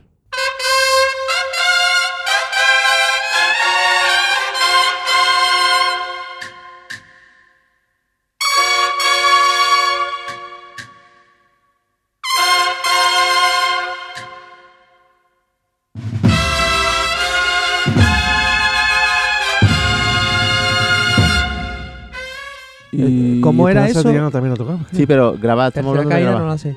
¿Grabada grabó el sol? Sí, Sí. eso la Sí, grabó. es verdad, porque ellos hicieron un disco así de tema. De hecho, la sí. partitura que había en la estrella, aunque fuera una agrupación, era la partitura del sol. Sí, exactamente. Porque claro, en los, en los Reyes lo que yo discuto mucho con Amodeo, que no escribíais muchas cosas. Para nada, y, éramos. nos llega- y nos llegaba a todo el mundo los papeles diferentes a lo que se tocaba. Pues eso, se- pues yo he sido un cafre Mm. siempre para eso. Tú llegas a casa y tú no eres capaz de ver. Ahora, ahora me estoy civilizando un poco, estoy poniendo en pie mi obra, porque ya mis hijos han empezado a decir, pero papá, hay que ver que te pasa algo, no somos, no tenemos nada. Y ahora estoy empezando otra vez con el ¿Y cómo era y eso, Antonio, de, de llevarle una marcha de agrupación a una banda de, de- a otra banda para empezar, que a día de hoy se sigue siendo receloso con eso, y encima era una banda de la misma ciudad y con neta y tambores Pero de otro eso te lo estilo. dicho, eh, que eran más bien las bandas los que tiraban Sí, de yo, yo, creo que yo nunca he hecho, nunca he tenido un buen lobby para eso, ni yo he hecho ejercido de, marketing, ¿no? No, no, no, yo no, yo no creo, no me veo yo llevando, oye, mira, monta esto, yo- no es mi forma de ser. Eran ellos los que los buscaban. Habitualmente ¿eh? eran Oye, los, quiero tocar tu sí, música. los compañeros me llamaban, oye, mira, y me sigue pasando ahora, ¿eh? Yo no hago ni- yo no hago nada por mover mi obra, os lo digo de verdad, ¿eh? Yo no sé que no, no, no tengo tiempo. Es que no tengo tiempo. Seguramente también estamos hablando, como lo ha dicho antes de, de Versuse, de la persona este del lado gitano, que nos tenemos que reconocer que al lado nuestra, detrás y delante, hay gente anónima que lucha mucho por esto. Seguro que en el Sol, en presentación, en Triana, había gente que está en segundo plano. Oye, ¿por qué no hacemos esto de Velasco? Que Pues son los sí. que realmente... En Virgen, de, los- de los Reyes, aparte de mi amigo Alejandro, tengo otro que es José Antonio Galloso, que, que yo no sé, lo, lo voy a tener que nombrar hijo adoptivo. Sí, es velasquiano. Es velasquiano total. Sí, sí, está enfermo. Yo, yo se lo digo, digo, sí, yo, pero tal, Nah, entonces, todo- en Virgen de Rey mucha gente. Eh, Galloso y yo es verdad que. Sí, hombre, que vosotros se somos- nota mucho, demasiado. Entiendo que hay gente, pero que yo, yo nunca me he vendido. No sé si No te ha me, hecho me falta, a explico. lo Nunca mejor. me he vendido. ¿no? Yo no he necesitado, pero no es que he necesitado, por, lo digo porque yo he sido, no. Es que no va en mí. Es como el que saca un libro y le pone bestseller. Y se lo pone él. No, Sí, no. exactamente, Y, y la gente ya lo ve y lo relaciona. Pero si yo creo que mi biografía la ha escrito alguien antes que yo. O sea, si, si yo si Mm. lo que rula por lo- las redes sociales, yo no lo he escrito, tío. Claro, tú Ya. no eres- te pasa lo que hemos hablado antes, que no eres consciente. Yo Pues ahora escrito. pon- ponle este audio que voy a... Vamos a entrar con el siguiente tema.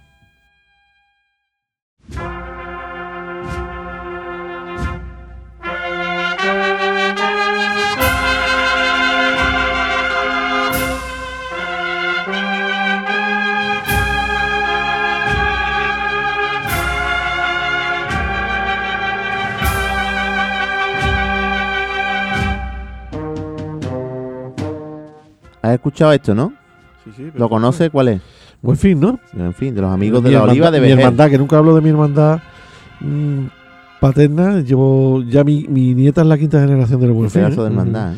Yo estoy, soy, muy capi- soy hermano capirotero, lo reconozco, porque soy, pero la, es una hermandad que adoro. Pues con este sonido que tú estás escuchando, viví yo un símil de decir, ¿a dónde? yo escuché ese disco, en lo, Sí. que es del 97, Sí, que es del mismo año que el de La Paz, sí. si te fijas. Pues yo escuché ese disco y cuando lo escuché me sonó algo nuevo. Como decir, esto es el futuro. Mm. Y hago el símil del que tú antes has dicho, yo soñaba con esto, pues en el 97 yo me lo estabas ya interpretando. Sí. Porque es que Buen Fin lo monta hoy día una banda y lo estrena y Mm. precisamente pu- puede ser perfectamente gua- vanguardista. Sí. Una obra que ya busca la sensibilidad. Es que también los 90, yo lo he hablado mucho con él, los 90 es una época muy buena porque exprime mucho a los músicos, porque Mm. hay tanto tanta crítica a las agrupaciones por lo que son muy festivas, porque son charangas, se ha escuchado de todo. Te obliga, que, te que- obliga. que tú mismo te obligabas. Ahí tenemos los compañeros de San Benito que lo ponen detrás primero de un crucificado. Sí, sí, Ellos sí. están luchando por coger misterio, que ibará, y ahora lo ponen detrás de un crucificado. Uf, la vuelta que tiene que darle tú al repertorio. Totalmente, pues ahí totalmente. contigo estoy lo mismo. Tú ya diseñas marcha para tocar detrás de crucificado, para que la obra sea seria y tenemos buen fin. Sí, sí, sí. Que precisamente podía ir perfectamente el, el Cristo del Buen Fin con esa marcha.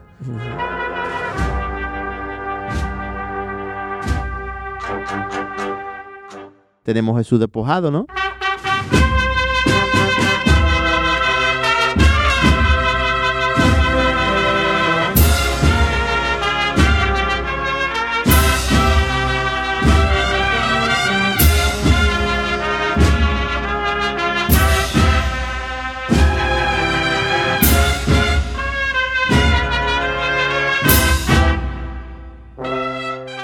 Sí, tenemos su despojado. Está dedica- esa marcha está dedicada a Jesús despojado Sí, de sí. Sevilla. Sí, sí, sí, sí, de Sevilla. Vale, vale. Hablando de esta solemnidad que dice Miquel, la marcha presentación al pueblo, eh, yo lo considero, Antonio, una cosa que, que eso no es normal. Habría que trabajarlo un poco más, ¿no te parece? Es que Está- está- está es- bien, eso- pero habría que es- trabajarla más, Ahí te adelantaste tú 20 años. Esa parte de... Pero quizás eso. Os invito, os invito a vosotros que lo hagamos y la mejoramos. Hombre, es que lo- de verdad creo que es una que tenemos que escuchar porque, a porque se aquí puede a aprender. Miguel Ángel. Además, al principio ¿no? de esa marcha yo Y creo a que está, a mi Miguel Ángel, por favor, y a Y a toda la gente de Vejer que quiero también Y muchísimo. tienen un local de ensayo ahora que no veas, ¿eh? Sí, ¿no? Oh, Se lo merecen todo. el ayuntamiento. Son buenas personas. El ayuntamiento apuesta por ellos. Sí, sí, sí, sí. Lo he leído y ha- incluso ha, ha hecho una versión con ellos. Fantástico. Exacto. Son buena gente, qué Mm. maravilla. Pues eso que te decía, yo creo que esa marcha al principio está basada un poco en, en la en Requiem de Mozart, ¿no? En la parte. Ujú. Creo que, que va a ser un poquito la eh, en en Mozart, que es una de mis obras preferidas, ¿no? Requiem.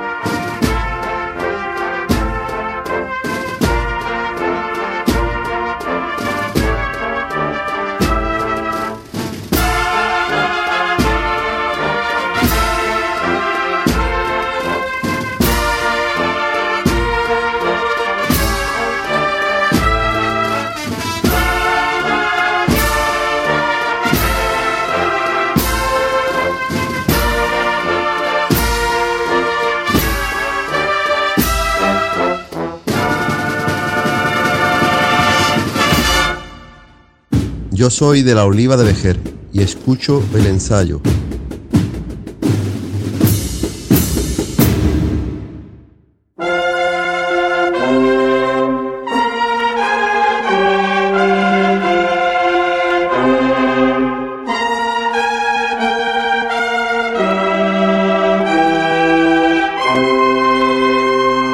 Bueno, y esta marcha eh, abre un disco de donde hoy día es tu casa, ¿no? Castilleja de la Cuesta. Claro, en, Real. en mi casa por doble partida, porque vivo allí desde hace 21 años y porque mis niños yo entré, los cogí con- en el año 93, del 93 al 98 y me han invitado a volver a su casa, entonces yo estoy encantado. ¿Cómo surge tu relación con ellos en, en aquellos años? Pues yo creo que viene a colación también de lo que me pasa con, con, con- con cantores. Entonces, bueno, yo a, a mí Virgen de los Reyes me, me aporta tanto, tanto, tanto que yo eh, hay años que daba, meses que daba clase en cuatro sitios diferentes. O sea, Andújar, eh, Los Palacios, Castilleja, Lebrija. O sea, yo vivía. eh, y además, yo creo que. No quiero decir también que sea de los primeros, pero yo creo que también de los primeros que mm, era remunerado por eso. Pues que también a fui, muy- hacer- fui muy criticado por eso. También, Vamos a hacer un impasse aquí porque tenemos una anécdota que tiene que ver con esa banda de Lebrija. No La escuchamos y ahora seguimos hablando de Castilleja. Sí.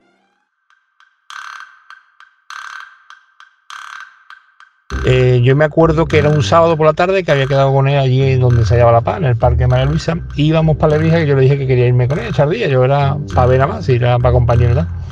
Y llega allí nervioso con el coche. Pues Antonio, coge, conduce tú, porque tengo que hacer una cosa, tío. Total, que lo que tenía que hacer es que tenía que entregar una marcha y yo creo que la marcha no estaba ni empezada o, tenía al principio nada más. Pues desde el parque de, María Luisa hasta Lebrija se puso a escribir, a escribir, coño, que cuando llegamos al ensayo presentó allí la marcha y empezó a montar la marcha. Por eso digo que, que eso es innato en él, ¿no? En, en él o en el músico que compone en este caso. Y son cosas que dices tú, tío, que grande, a mí no sería capaz. Yo no me acuerdo ni de la fuga de, de- de la saeta. Me voy a poner a escribir algo, pues son cosas que te demuestran que, que lo lleva dentro, que eso es innato, es un, un talento y, y personas como él han enriquecido el estilo de las agrupaciones musicales, lo siguen enriqueciendo y por mí lo que me gustaría después de tantos años es que volver a escuchar una nueva composición de Antonio Velasco para agrupación musical, la verdad. Amigo Galloso. Bueno, este es de. No me tiene que fichar, ya te digo, adoptar, más que fichar, adoptarlo. ¿No te acordabas tú de esto o sí? Mm, No, sinceramente no, pero ahora ya estoy refrescando la Bueno, y memoria. ahora que y hemos la- hablado- las locuras estas, pues no me extraña. ¿no? Y anteriormente que hemos hablado de un donut y demás que tenemos ahí en la mesa. Un donut que no le echáis ni, ni echáis ni cuenta. Eh, comprar donut más bonito, más bonito que hay en el mercado. no le echáis ni Pero, cuenta. ah, ¿tú, no crees, ¿tú no eres más de cecina? ¿De cecina? Ostras, no sé. Creo que tenemos ahí otro audio por ahí, ¿no?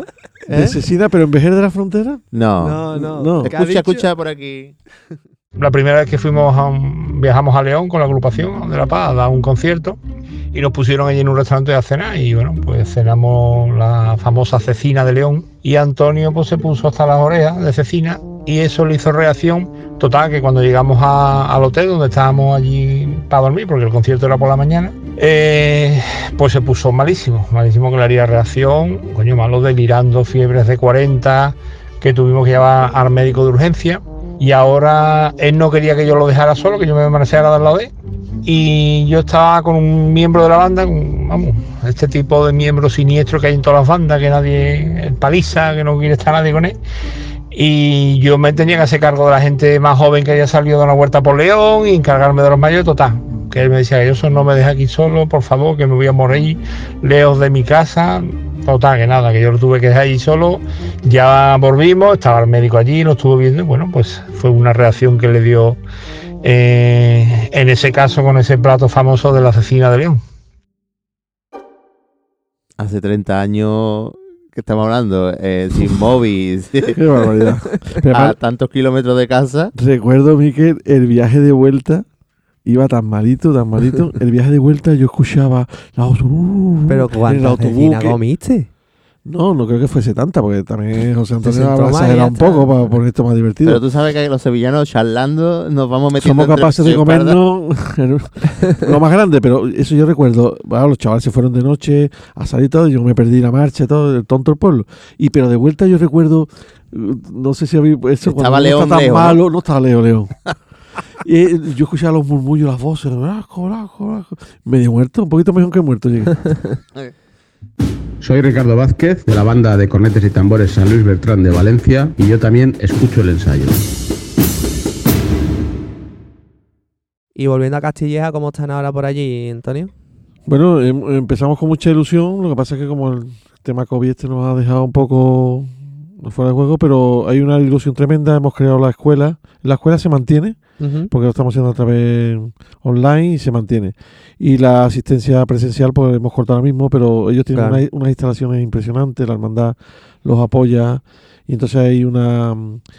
eh, hay, una, hay mucha afición también en Castilleja, aunque hay dos bandas, Sí. curiosamente hay dos bandas, pero hay, hay mucha afición y yo creo que una vez que pase todo esto tenemos muchos proyectos eh, y, y volveremos a, a lo que fue a lo que fueron siempre ¿no? que fue siempre una, una buena agrupación y, y un colectivo bastante importante con más de 40 años vamos ¿Les de existencia. compusiste algo?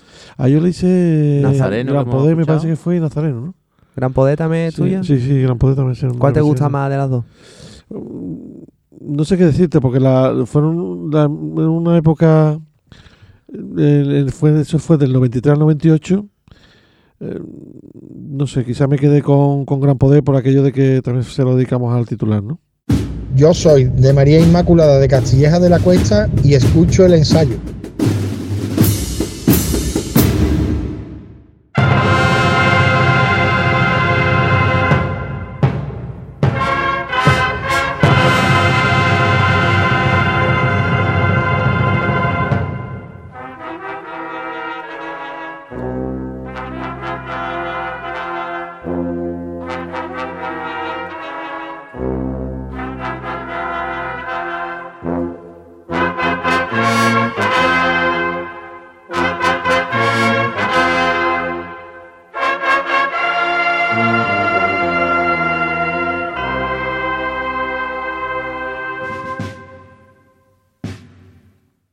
¿Esto que estamos escuchando qué es?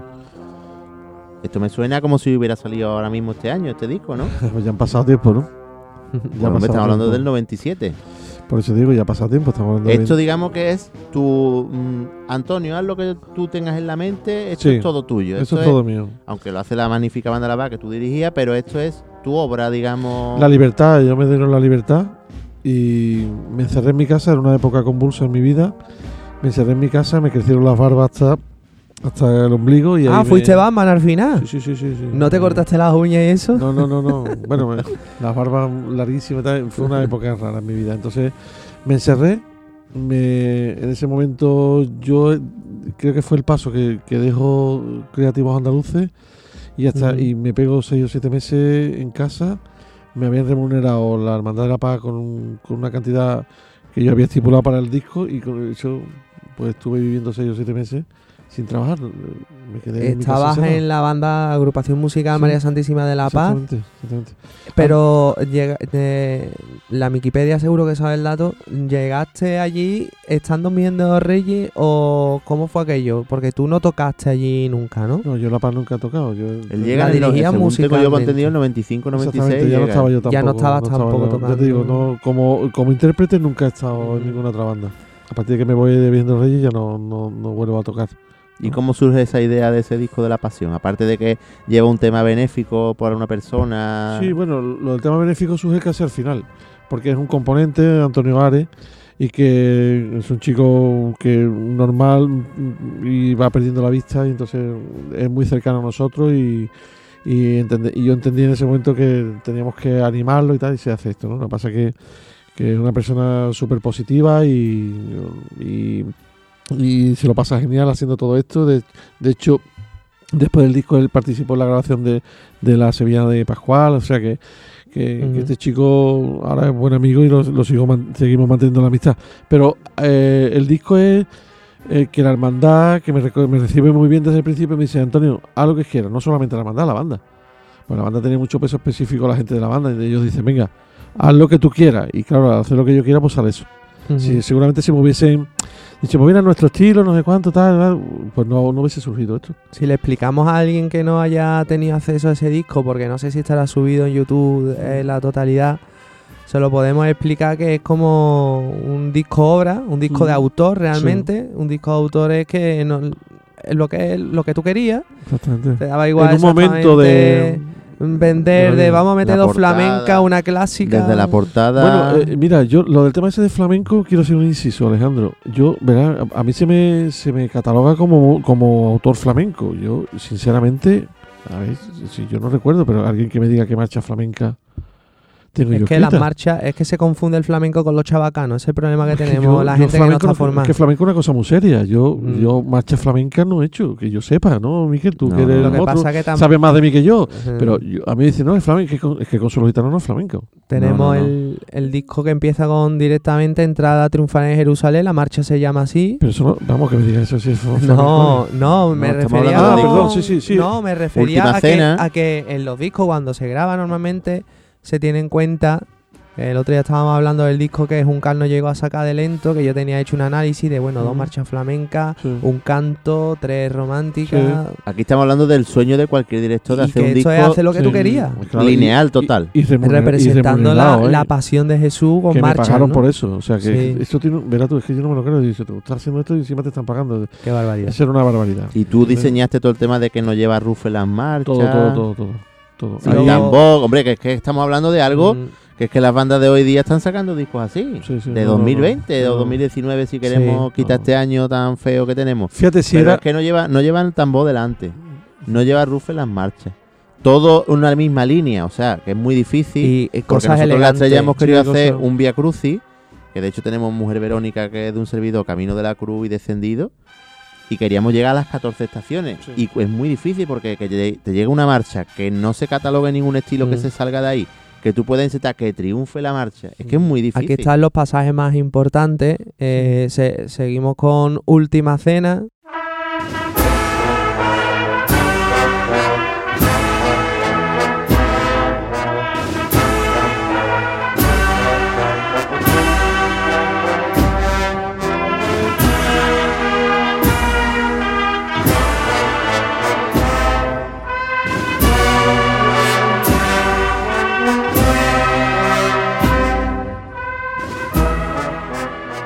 Después Jesús ora en Ese maní. en Getsemaní.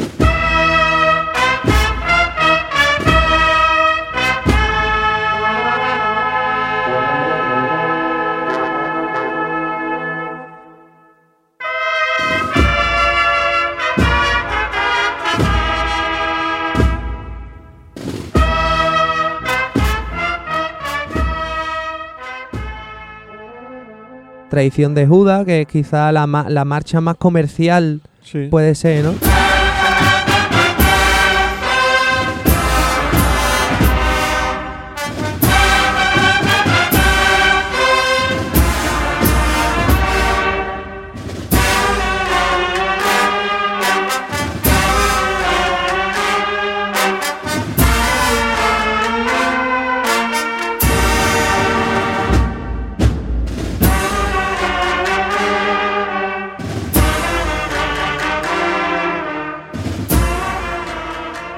Última cena y esa es la. Sin embargo, yo me quedo con. Camino al Calvario y Crucifixión.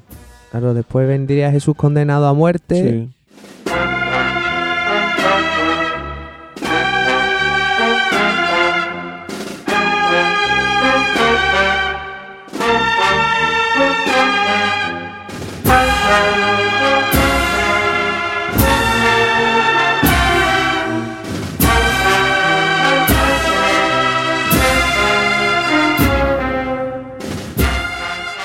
Camino del Calvario.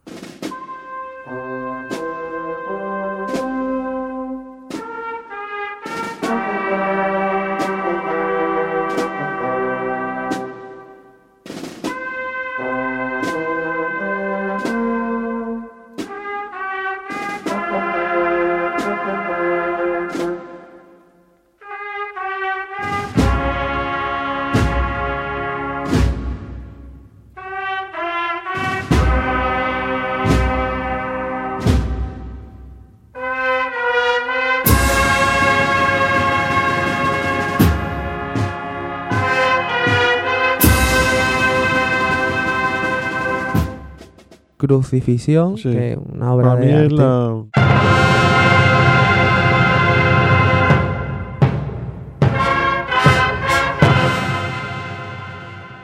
Y Resurrección que está en 3x4. Claro, y Resurrección, cuando llego al tema de Resurrección digo, Dios mío, ¿qué hago? Y, y- Ese y sí es sa- flamenca, y ¿eh? y sale eso, sale eso. pam, y está en 3x4, Y- al final acabamos con la campana de el repique de campana. yo- son cosas que no, no te lo imaginaba, Sí, pero sí, claro, sí. cuando tú dices, es posible, pero hace veintitantos años. No, es que creo que este disco llegó muy pronto. De hecho, yo te lo confieso, Antonio, que yo cuando me compré este disco en el catálogo Frade se llamaba esa tienda, en la. Alfalfa, me lo compré porque había escuchado hablar tanto de la Sí. banda de la paga y digo, mira, ya me lo voy a comprar, Sí. porque además la banda desapareció y digo, yo que al final me quedo sin el disco. Y a mí el disco no me gustó nada. Claro. O sea, porque no era lo que estaba acostumbrado, Totalmente. porque creo Pero ni a ti que no te, sientas que culpable. te colaste, que te colaste, eh, este disco lo sacaste 20 años antes de que nosotros estuviésemos preparados a este tipo Ya. de música, ¿verdad? Pero no, no te sientas culpable. Tú, tú ni los capataces, no, nos bajaban los pasos cuando sonaban las marchas. Claro, sí, O sea, sí. Yo me hay- acuerdo. hay, una campana grabada en YouTube. eh, en Se YouTube toca eso, crucifixión. se toca crucifixión y bajan el paso. Y, Y además, además, se escuchan los comentarios en de la, los radio capataces. se, en la radio se dijo Pues yo, Drácula la campana. Exacto. No sé, yo en la radio no lo la sé. campana, sí. Luego pero por lo ejemplo, los contraguías y los pasos tal decían yo. En la calle Ah, González Fernández tocamos. Estamos acostumbrados a otras cosas. Claro, pero yo no culpo a nadie, no pasa nada. A lo mejor es igual que si te toca a ti ahora una cosa que no es de eso, pues tú no, no lo entiendes, pues lo bajas y ya está. Yo creo que eso, a lo mejor nos adelantamos en el, en el tiempo. pues, Sí, porque ahora, de- lo que tú dices, hemos visto después al Señor de la Salud. Anda con Claro, Traición de Judas y la Exactamente, y, y anda ya y que no ha pasado nada. Pero bueno, ya está. y, son y te- y luego acababa el disco con una con una de estos que además yo iba, me acuerdo en el autobús escuchando todas las marchas y, y yo vi la última y digo, bueno, menos mal que aquí viene Requiem, Pasión, Muerte, Resurrección y digo, bueno, no sé cómo va a caber todo esto en el disco. Y era, Y era un trocito, me llevó Sí, un palo. Una, una especie de popurrí. sí. Madre mía, Sí, y, sí. y el primer popurrí así también hecho en condiciones que Sí, yo por lo menos recuerdo, ¿no? en la- Porque- engarzadas las marchas. Sobre todo, yo lo que más me gusta de eso es la gente que convocamos, tío. Está- eh, hay fotografías Eso por ahí. hay fotografías que poderosas. debería- de verdad, eh, yo cuando veo a Eusebio Álvarez Yo Osorio estuve aquí. junto- ¿tú Lo que estuviste, pasa es que yo no toqué porque mm, mm, venía Antonio Morán. Antonio al Morán, baile, exactamente. Y ve- yo vine con él a acompañarlo. Lo que pasa es que me dice, mm, no te eches la trompeta que nada más que podemos, eh, que cabe uno más. Y yo Sí, estuve ahí sí, fuera sí, con sí. Pepe Es Torrada. que hubo overbooking, pero claro, Y tú vi a ves, Rambi, que ya era amigo nuestro. que Rambi, el pero 97 es ya que aquí estaba venía, yo- te digo, Pe- eh, Pe- Pepe Hidalgo, eh, eh, Juan Ruiz, eh, eso es tambor, a Eusebio Álvarez Osorio, que yo se colgó el tambor después de muchos años. Sí. O sea, es que las fotografías que hay ahí, y Julio Vera, Antonio González, eh, Francisco José González Y, Río, la- y las marchas Bueno, que bueno. estaban aquí, que hay marchas que yo las descubrí, por ejemplo, Sangre de Pedro Pacheco, el trozo era buenísima. precioso, yo la descubrí aquí, o Eh, Hay Jesús, que era una marcha que también me gustaba O pasa, mucho. o pasa bien del refugio en Famenor. Que veas. Espectacular. Está espectacular. Está eh. muy bien. No vamos a ponerlo entero porque tenemos otro día, igual que los monográficos de. de- Queremos de- hacer una especie de bandas de extintas. bandas Vale, extintas vale, y ahí pues pondremos el disco entero. Entonces, Magnífico, pero vamos, magnífico. que, que fíjate el disco que se sacó aquí Antonio de la manga.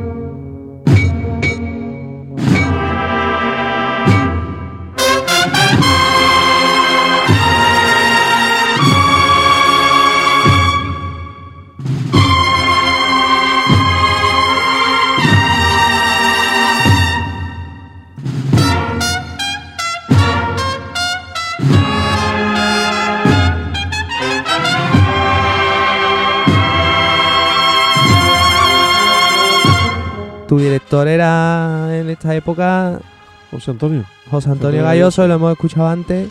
Desde entonces sigue estando a mi lado. el- Y un una, una cosa que te quería preguntar. mm, ¿Tú le tienes miedo al agua? ¿Al agua de qué? Hombre, de, bueno, de bañarte. Jamás, no, no, no, me gusta ¿Te bañar. gusta bañarte? bañarme, no? me gusta. Entonces no usas flotador, ¿no? No suele usar flotador. No sé a dónde me quieres llevar. Pues, escucha esto porque yo la- creo que no dice lo mismo el amigo Antonio Galloso. ¿eh? La, la paz cruzaste el charco y fuiste a Ceuta. Ah, sí. Vamos a escuchar una cosita que hicisteis allí. Vaya.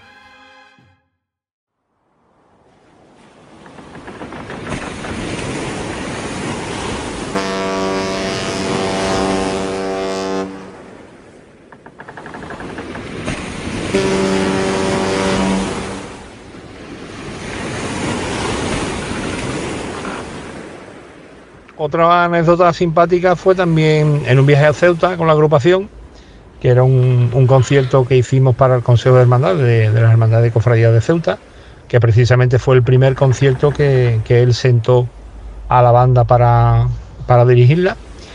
Y pues nada, tuvimos que coger en Algeciras al ferry para ir a Ceuta y lo típico, pues 60 o 70 músicos con una edad joven, pues lo que lo quieren es pasárselo bien, disfrutar. Y bueno, pues había ciertos aleos allí en el patio de butaca del ferry que había. Tuvo que venir el capitán del ferry a decir que, bueno, pues estaban, digamos, los chavales pues, poniéndose los chalecos salvavidas, que se haciéndose fotos, jugando con ellos.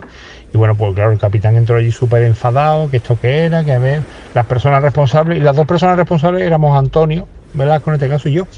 Total, que le pedimos disculpas, le dijimos que no se preocupara, que nosotros nos encargamos, por favor, que queríamos seriedad máxima. Total, que el capitán se marcha.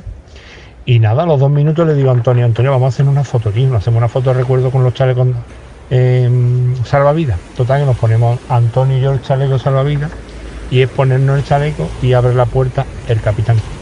Imagínate, a mí me da lo mismo, tengo menos, un poca vergüenza, pero a Antonio se le cae la cara. Y el capitán dice, bueno, pero por favor, si acabo de estar aquí pidiendo lo que vosotros sois los responsables y me lo volvéis a hacer, bueno, un cabreo y, to- y toda esa situación, pues la verdad fue muy, muy, muy, muy graciosa. Entonces vamos tú yo, no vaya no desastre. Hay cosas que que no, me acuerdo, yo no me acuerdo. Yo, Esa marcha y ahora hace eso. yo no creo que yo hiciese eso. No, ni nada. no, ni nada, Con lo recatadito que era. Bueno, ahí ha dicho un dato muy importante, José Antonio, que es la primera vez que sentaste a la banda. Y mm, por estudios que hemos hecho y fotos y demás, es la primera banda de Cristo que se sienta. Pues me pasa lo mismo que he dicho con todo, no soy consciente. ¿Y cómo viene esa idea tuya? Porque tú pensaste que esa... Porque yo lo que, como seguidor tuyo, lo que se me viene a la mente es, es decir, esta música tiene que sonar mejor sentada por la disposición de instrumentos. yo pensaba que había que darle una, una, una distinción a, en este momento a la- las agrupaciones, a las bandas de cornetas y tambores. Siempre tocábamos los conciertos de pie, una cosa como muy... Y yo pensaba que de- lo- nos distinguíamos si nos sentábamos, éramos más elegantes, ¿no? Mm. Eh, nada de, de ponernos en la cabeza la gorra, sino todo sin gorra, todo tal. Yo lo veía muy, muy elegante y veía que dignificaba un poco nuestro estilo. Y Claro. por eso lo hice. Ojalá Y- encuentre amigos de esos vídeos de aquello o de la banda sentada. poder Seguro que hay alguien que los tiene, pero como somos como somos, dudo que lo quieran Bueno, que se pongan en compartir. contacto con nuestras redes sociales, ¿no, Ale? Recuérdala un poquito las redes por si alguien quiere mandarnos vídeos de, de La Paz o de cualquier banda que hemos escuchado. Sí, he visto fotos, fotos sí hay en los paules. Sí, fotos y sí, yo tengo y una. Eh, nuestras redes sociales, bueno, eh, tenemos YouTube y Facebook, que es el ensayo podcast, y luego Instagram y Twitter, que es arroba el ensayo podcast. Y si quieres enviarnos algo al correo, como los yo soy, pues el ensayo podcast arroba gmail.com. Y por ahí pues estamos atendiendo a toda la gente que nos escribe, que la verdad que hay gente que nos escribe y lo, y lo agradecemos. Soy de la Redención de Córdoba y escucho el ensayo.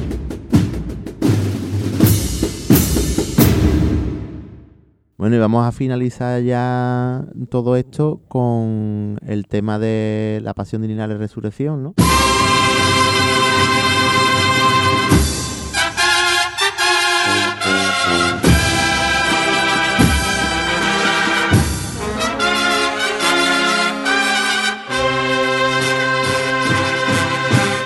Otro tema Sí, con pasión también. Antes de que el boom que hay ahora con, la pasión de Linares, yo ya con ellos tenía cierta relación de amistad de hace muchos años. Y ellos me pidieron una marcha y se le escribió la y marcha. grabaron contigo aquí en el en Sí, el ellos, yo estuve también como asesor de musical de ellos. No- asesor musical, sino como coordinador de la compañía. les compusiste Resurrección. Resurrección, que sí, sí, una marcha que también estaba ahí por ahí un poco perdida, pero que el otro día la se rescató y me, me emocionó también mucho porque... Y tenemos también otra de corneta de esa época, del 99, que es de la Veracruz de los Palacios.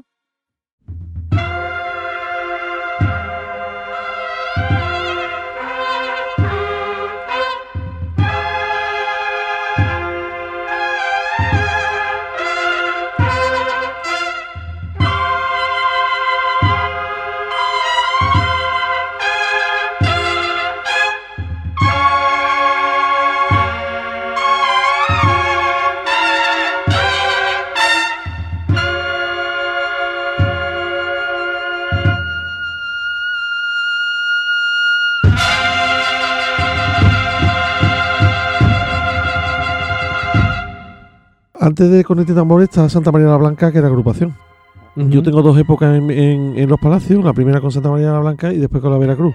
Eran chavales más, más o menos los mismos, pero cambiaron de estilo. Y es una época que yo no quería de- pasar de largo porque una, eh, me une muchísima relación con los palacios, entre otras cosas mi mujer. La marcha Veracruz de, de los palacios, la marcha Veracruz, que está grabando en 2001, tiene también incluso un dúo de trompeta y Sí, corneta muy, exactamente. muy, Vamos a escucharla, muy original.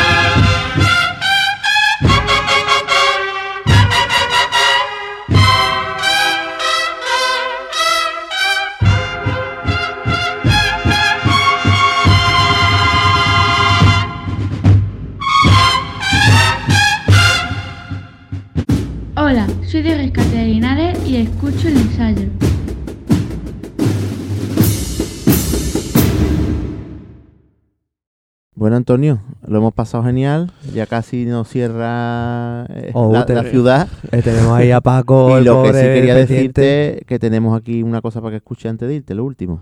¿Vale? ¿Tú Bueno, pues algo? Te vamos a poner primero una cosilla de Galloso que no solo ha contado cosas Sí. malas, sino que ha contado también cosas, cosas bonitas.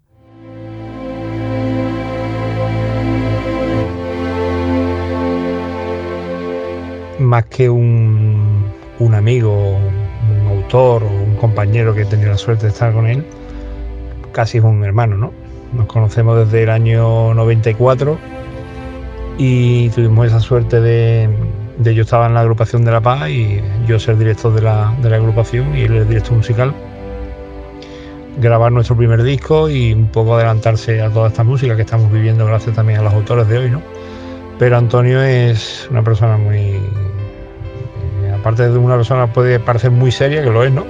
Pero una persona muy sensible, ¿vale? Muy, muy, muy, muy, sensible en este caso. Y muy. ¿Cómo decirte? La palabra es. eh, no, quiera, no quiere ni aparentar ni ser más de lo que puede hacer en este caso, ¿no? Ni molestar en este caso, ni estar, ni molestar en este caso. Perdona que lo repita pero es para mí es como un, como un hermano. ¿no? Siempre le he dicho llamarlo mi maestro, me enseñó mucho, lo poco o mucho que sepa con el trombón. Y pues con él es un, un gusto de persona y, y ojalá esta amistad lleve me- muchos años más.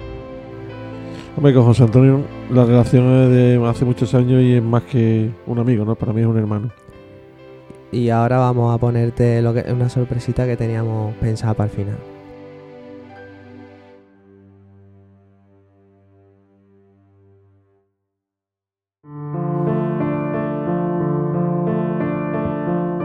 Quiero decirte, Antonio, que me siento afortunada y orgullosa por eh, la ilusión y el empeño que nos dedicas. Y sé que esa ilusión que siempre te acompaña hará que, que sigas creciendo como persona y también creando. Un saludo a todos y a ti decirte que te quiero.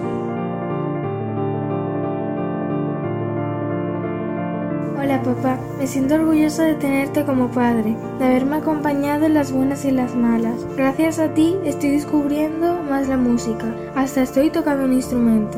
Por todo eso quiero decirte que te quiero. Un saludo, papá.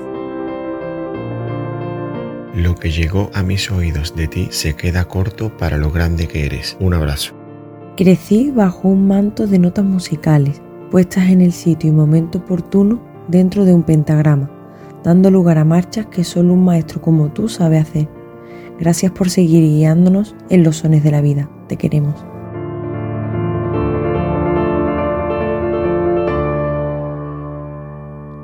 Te quiero, güey.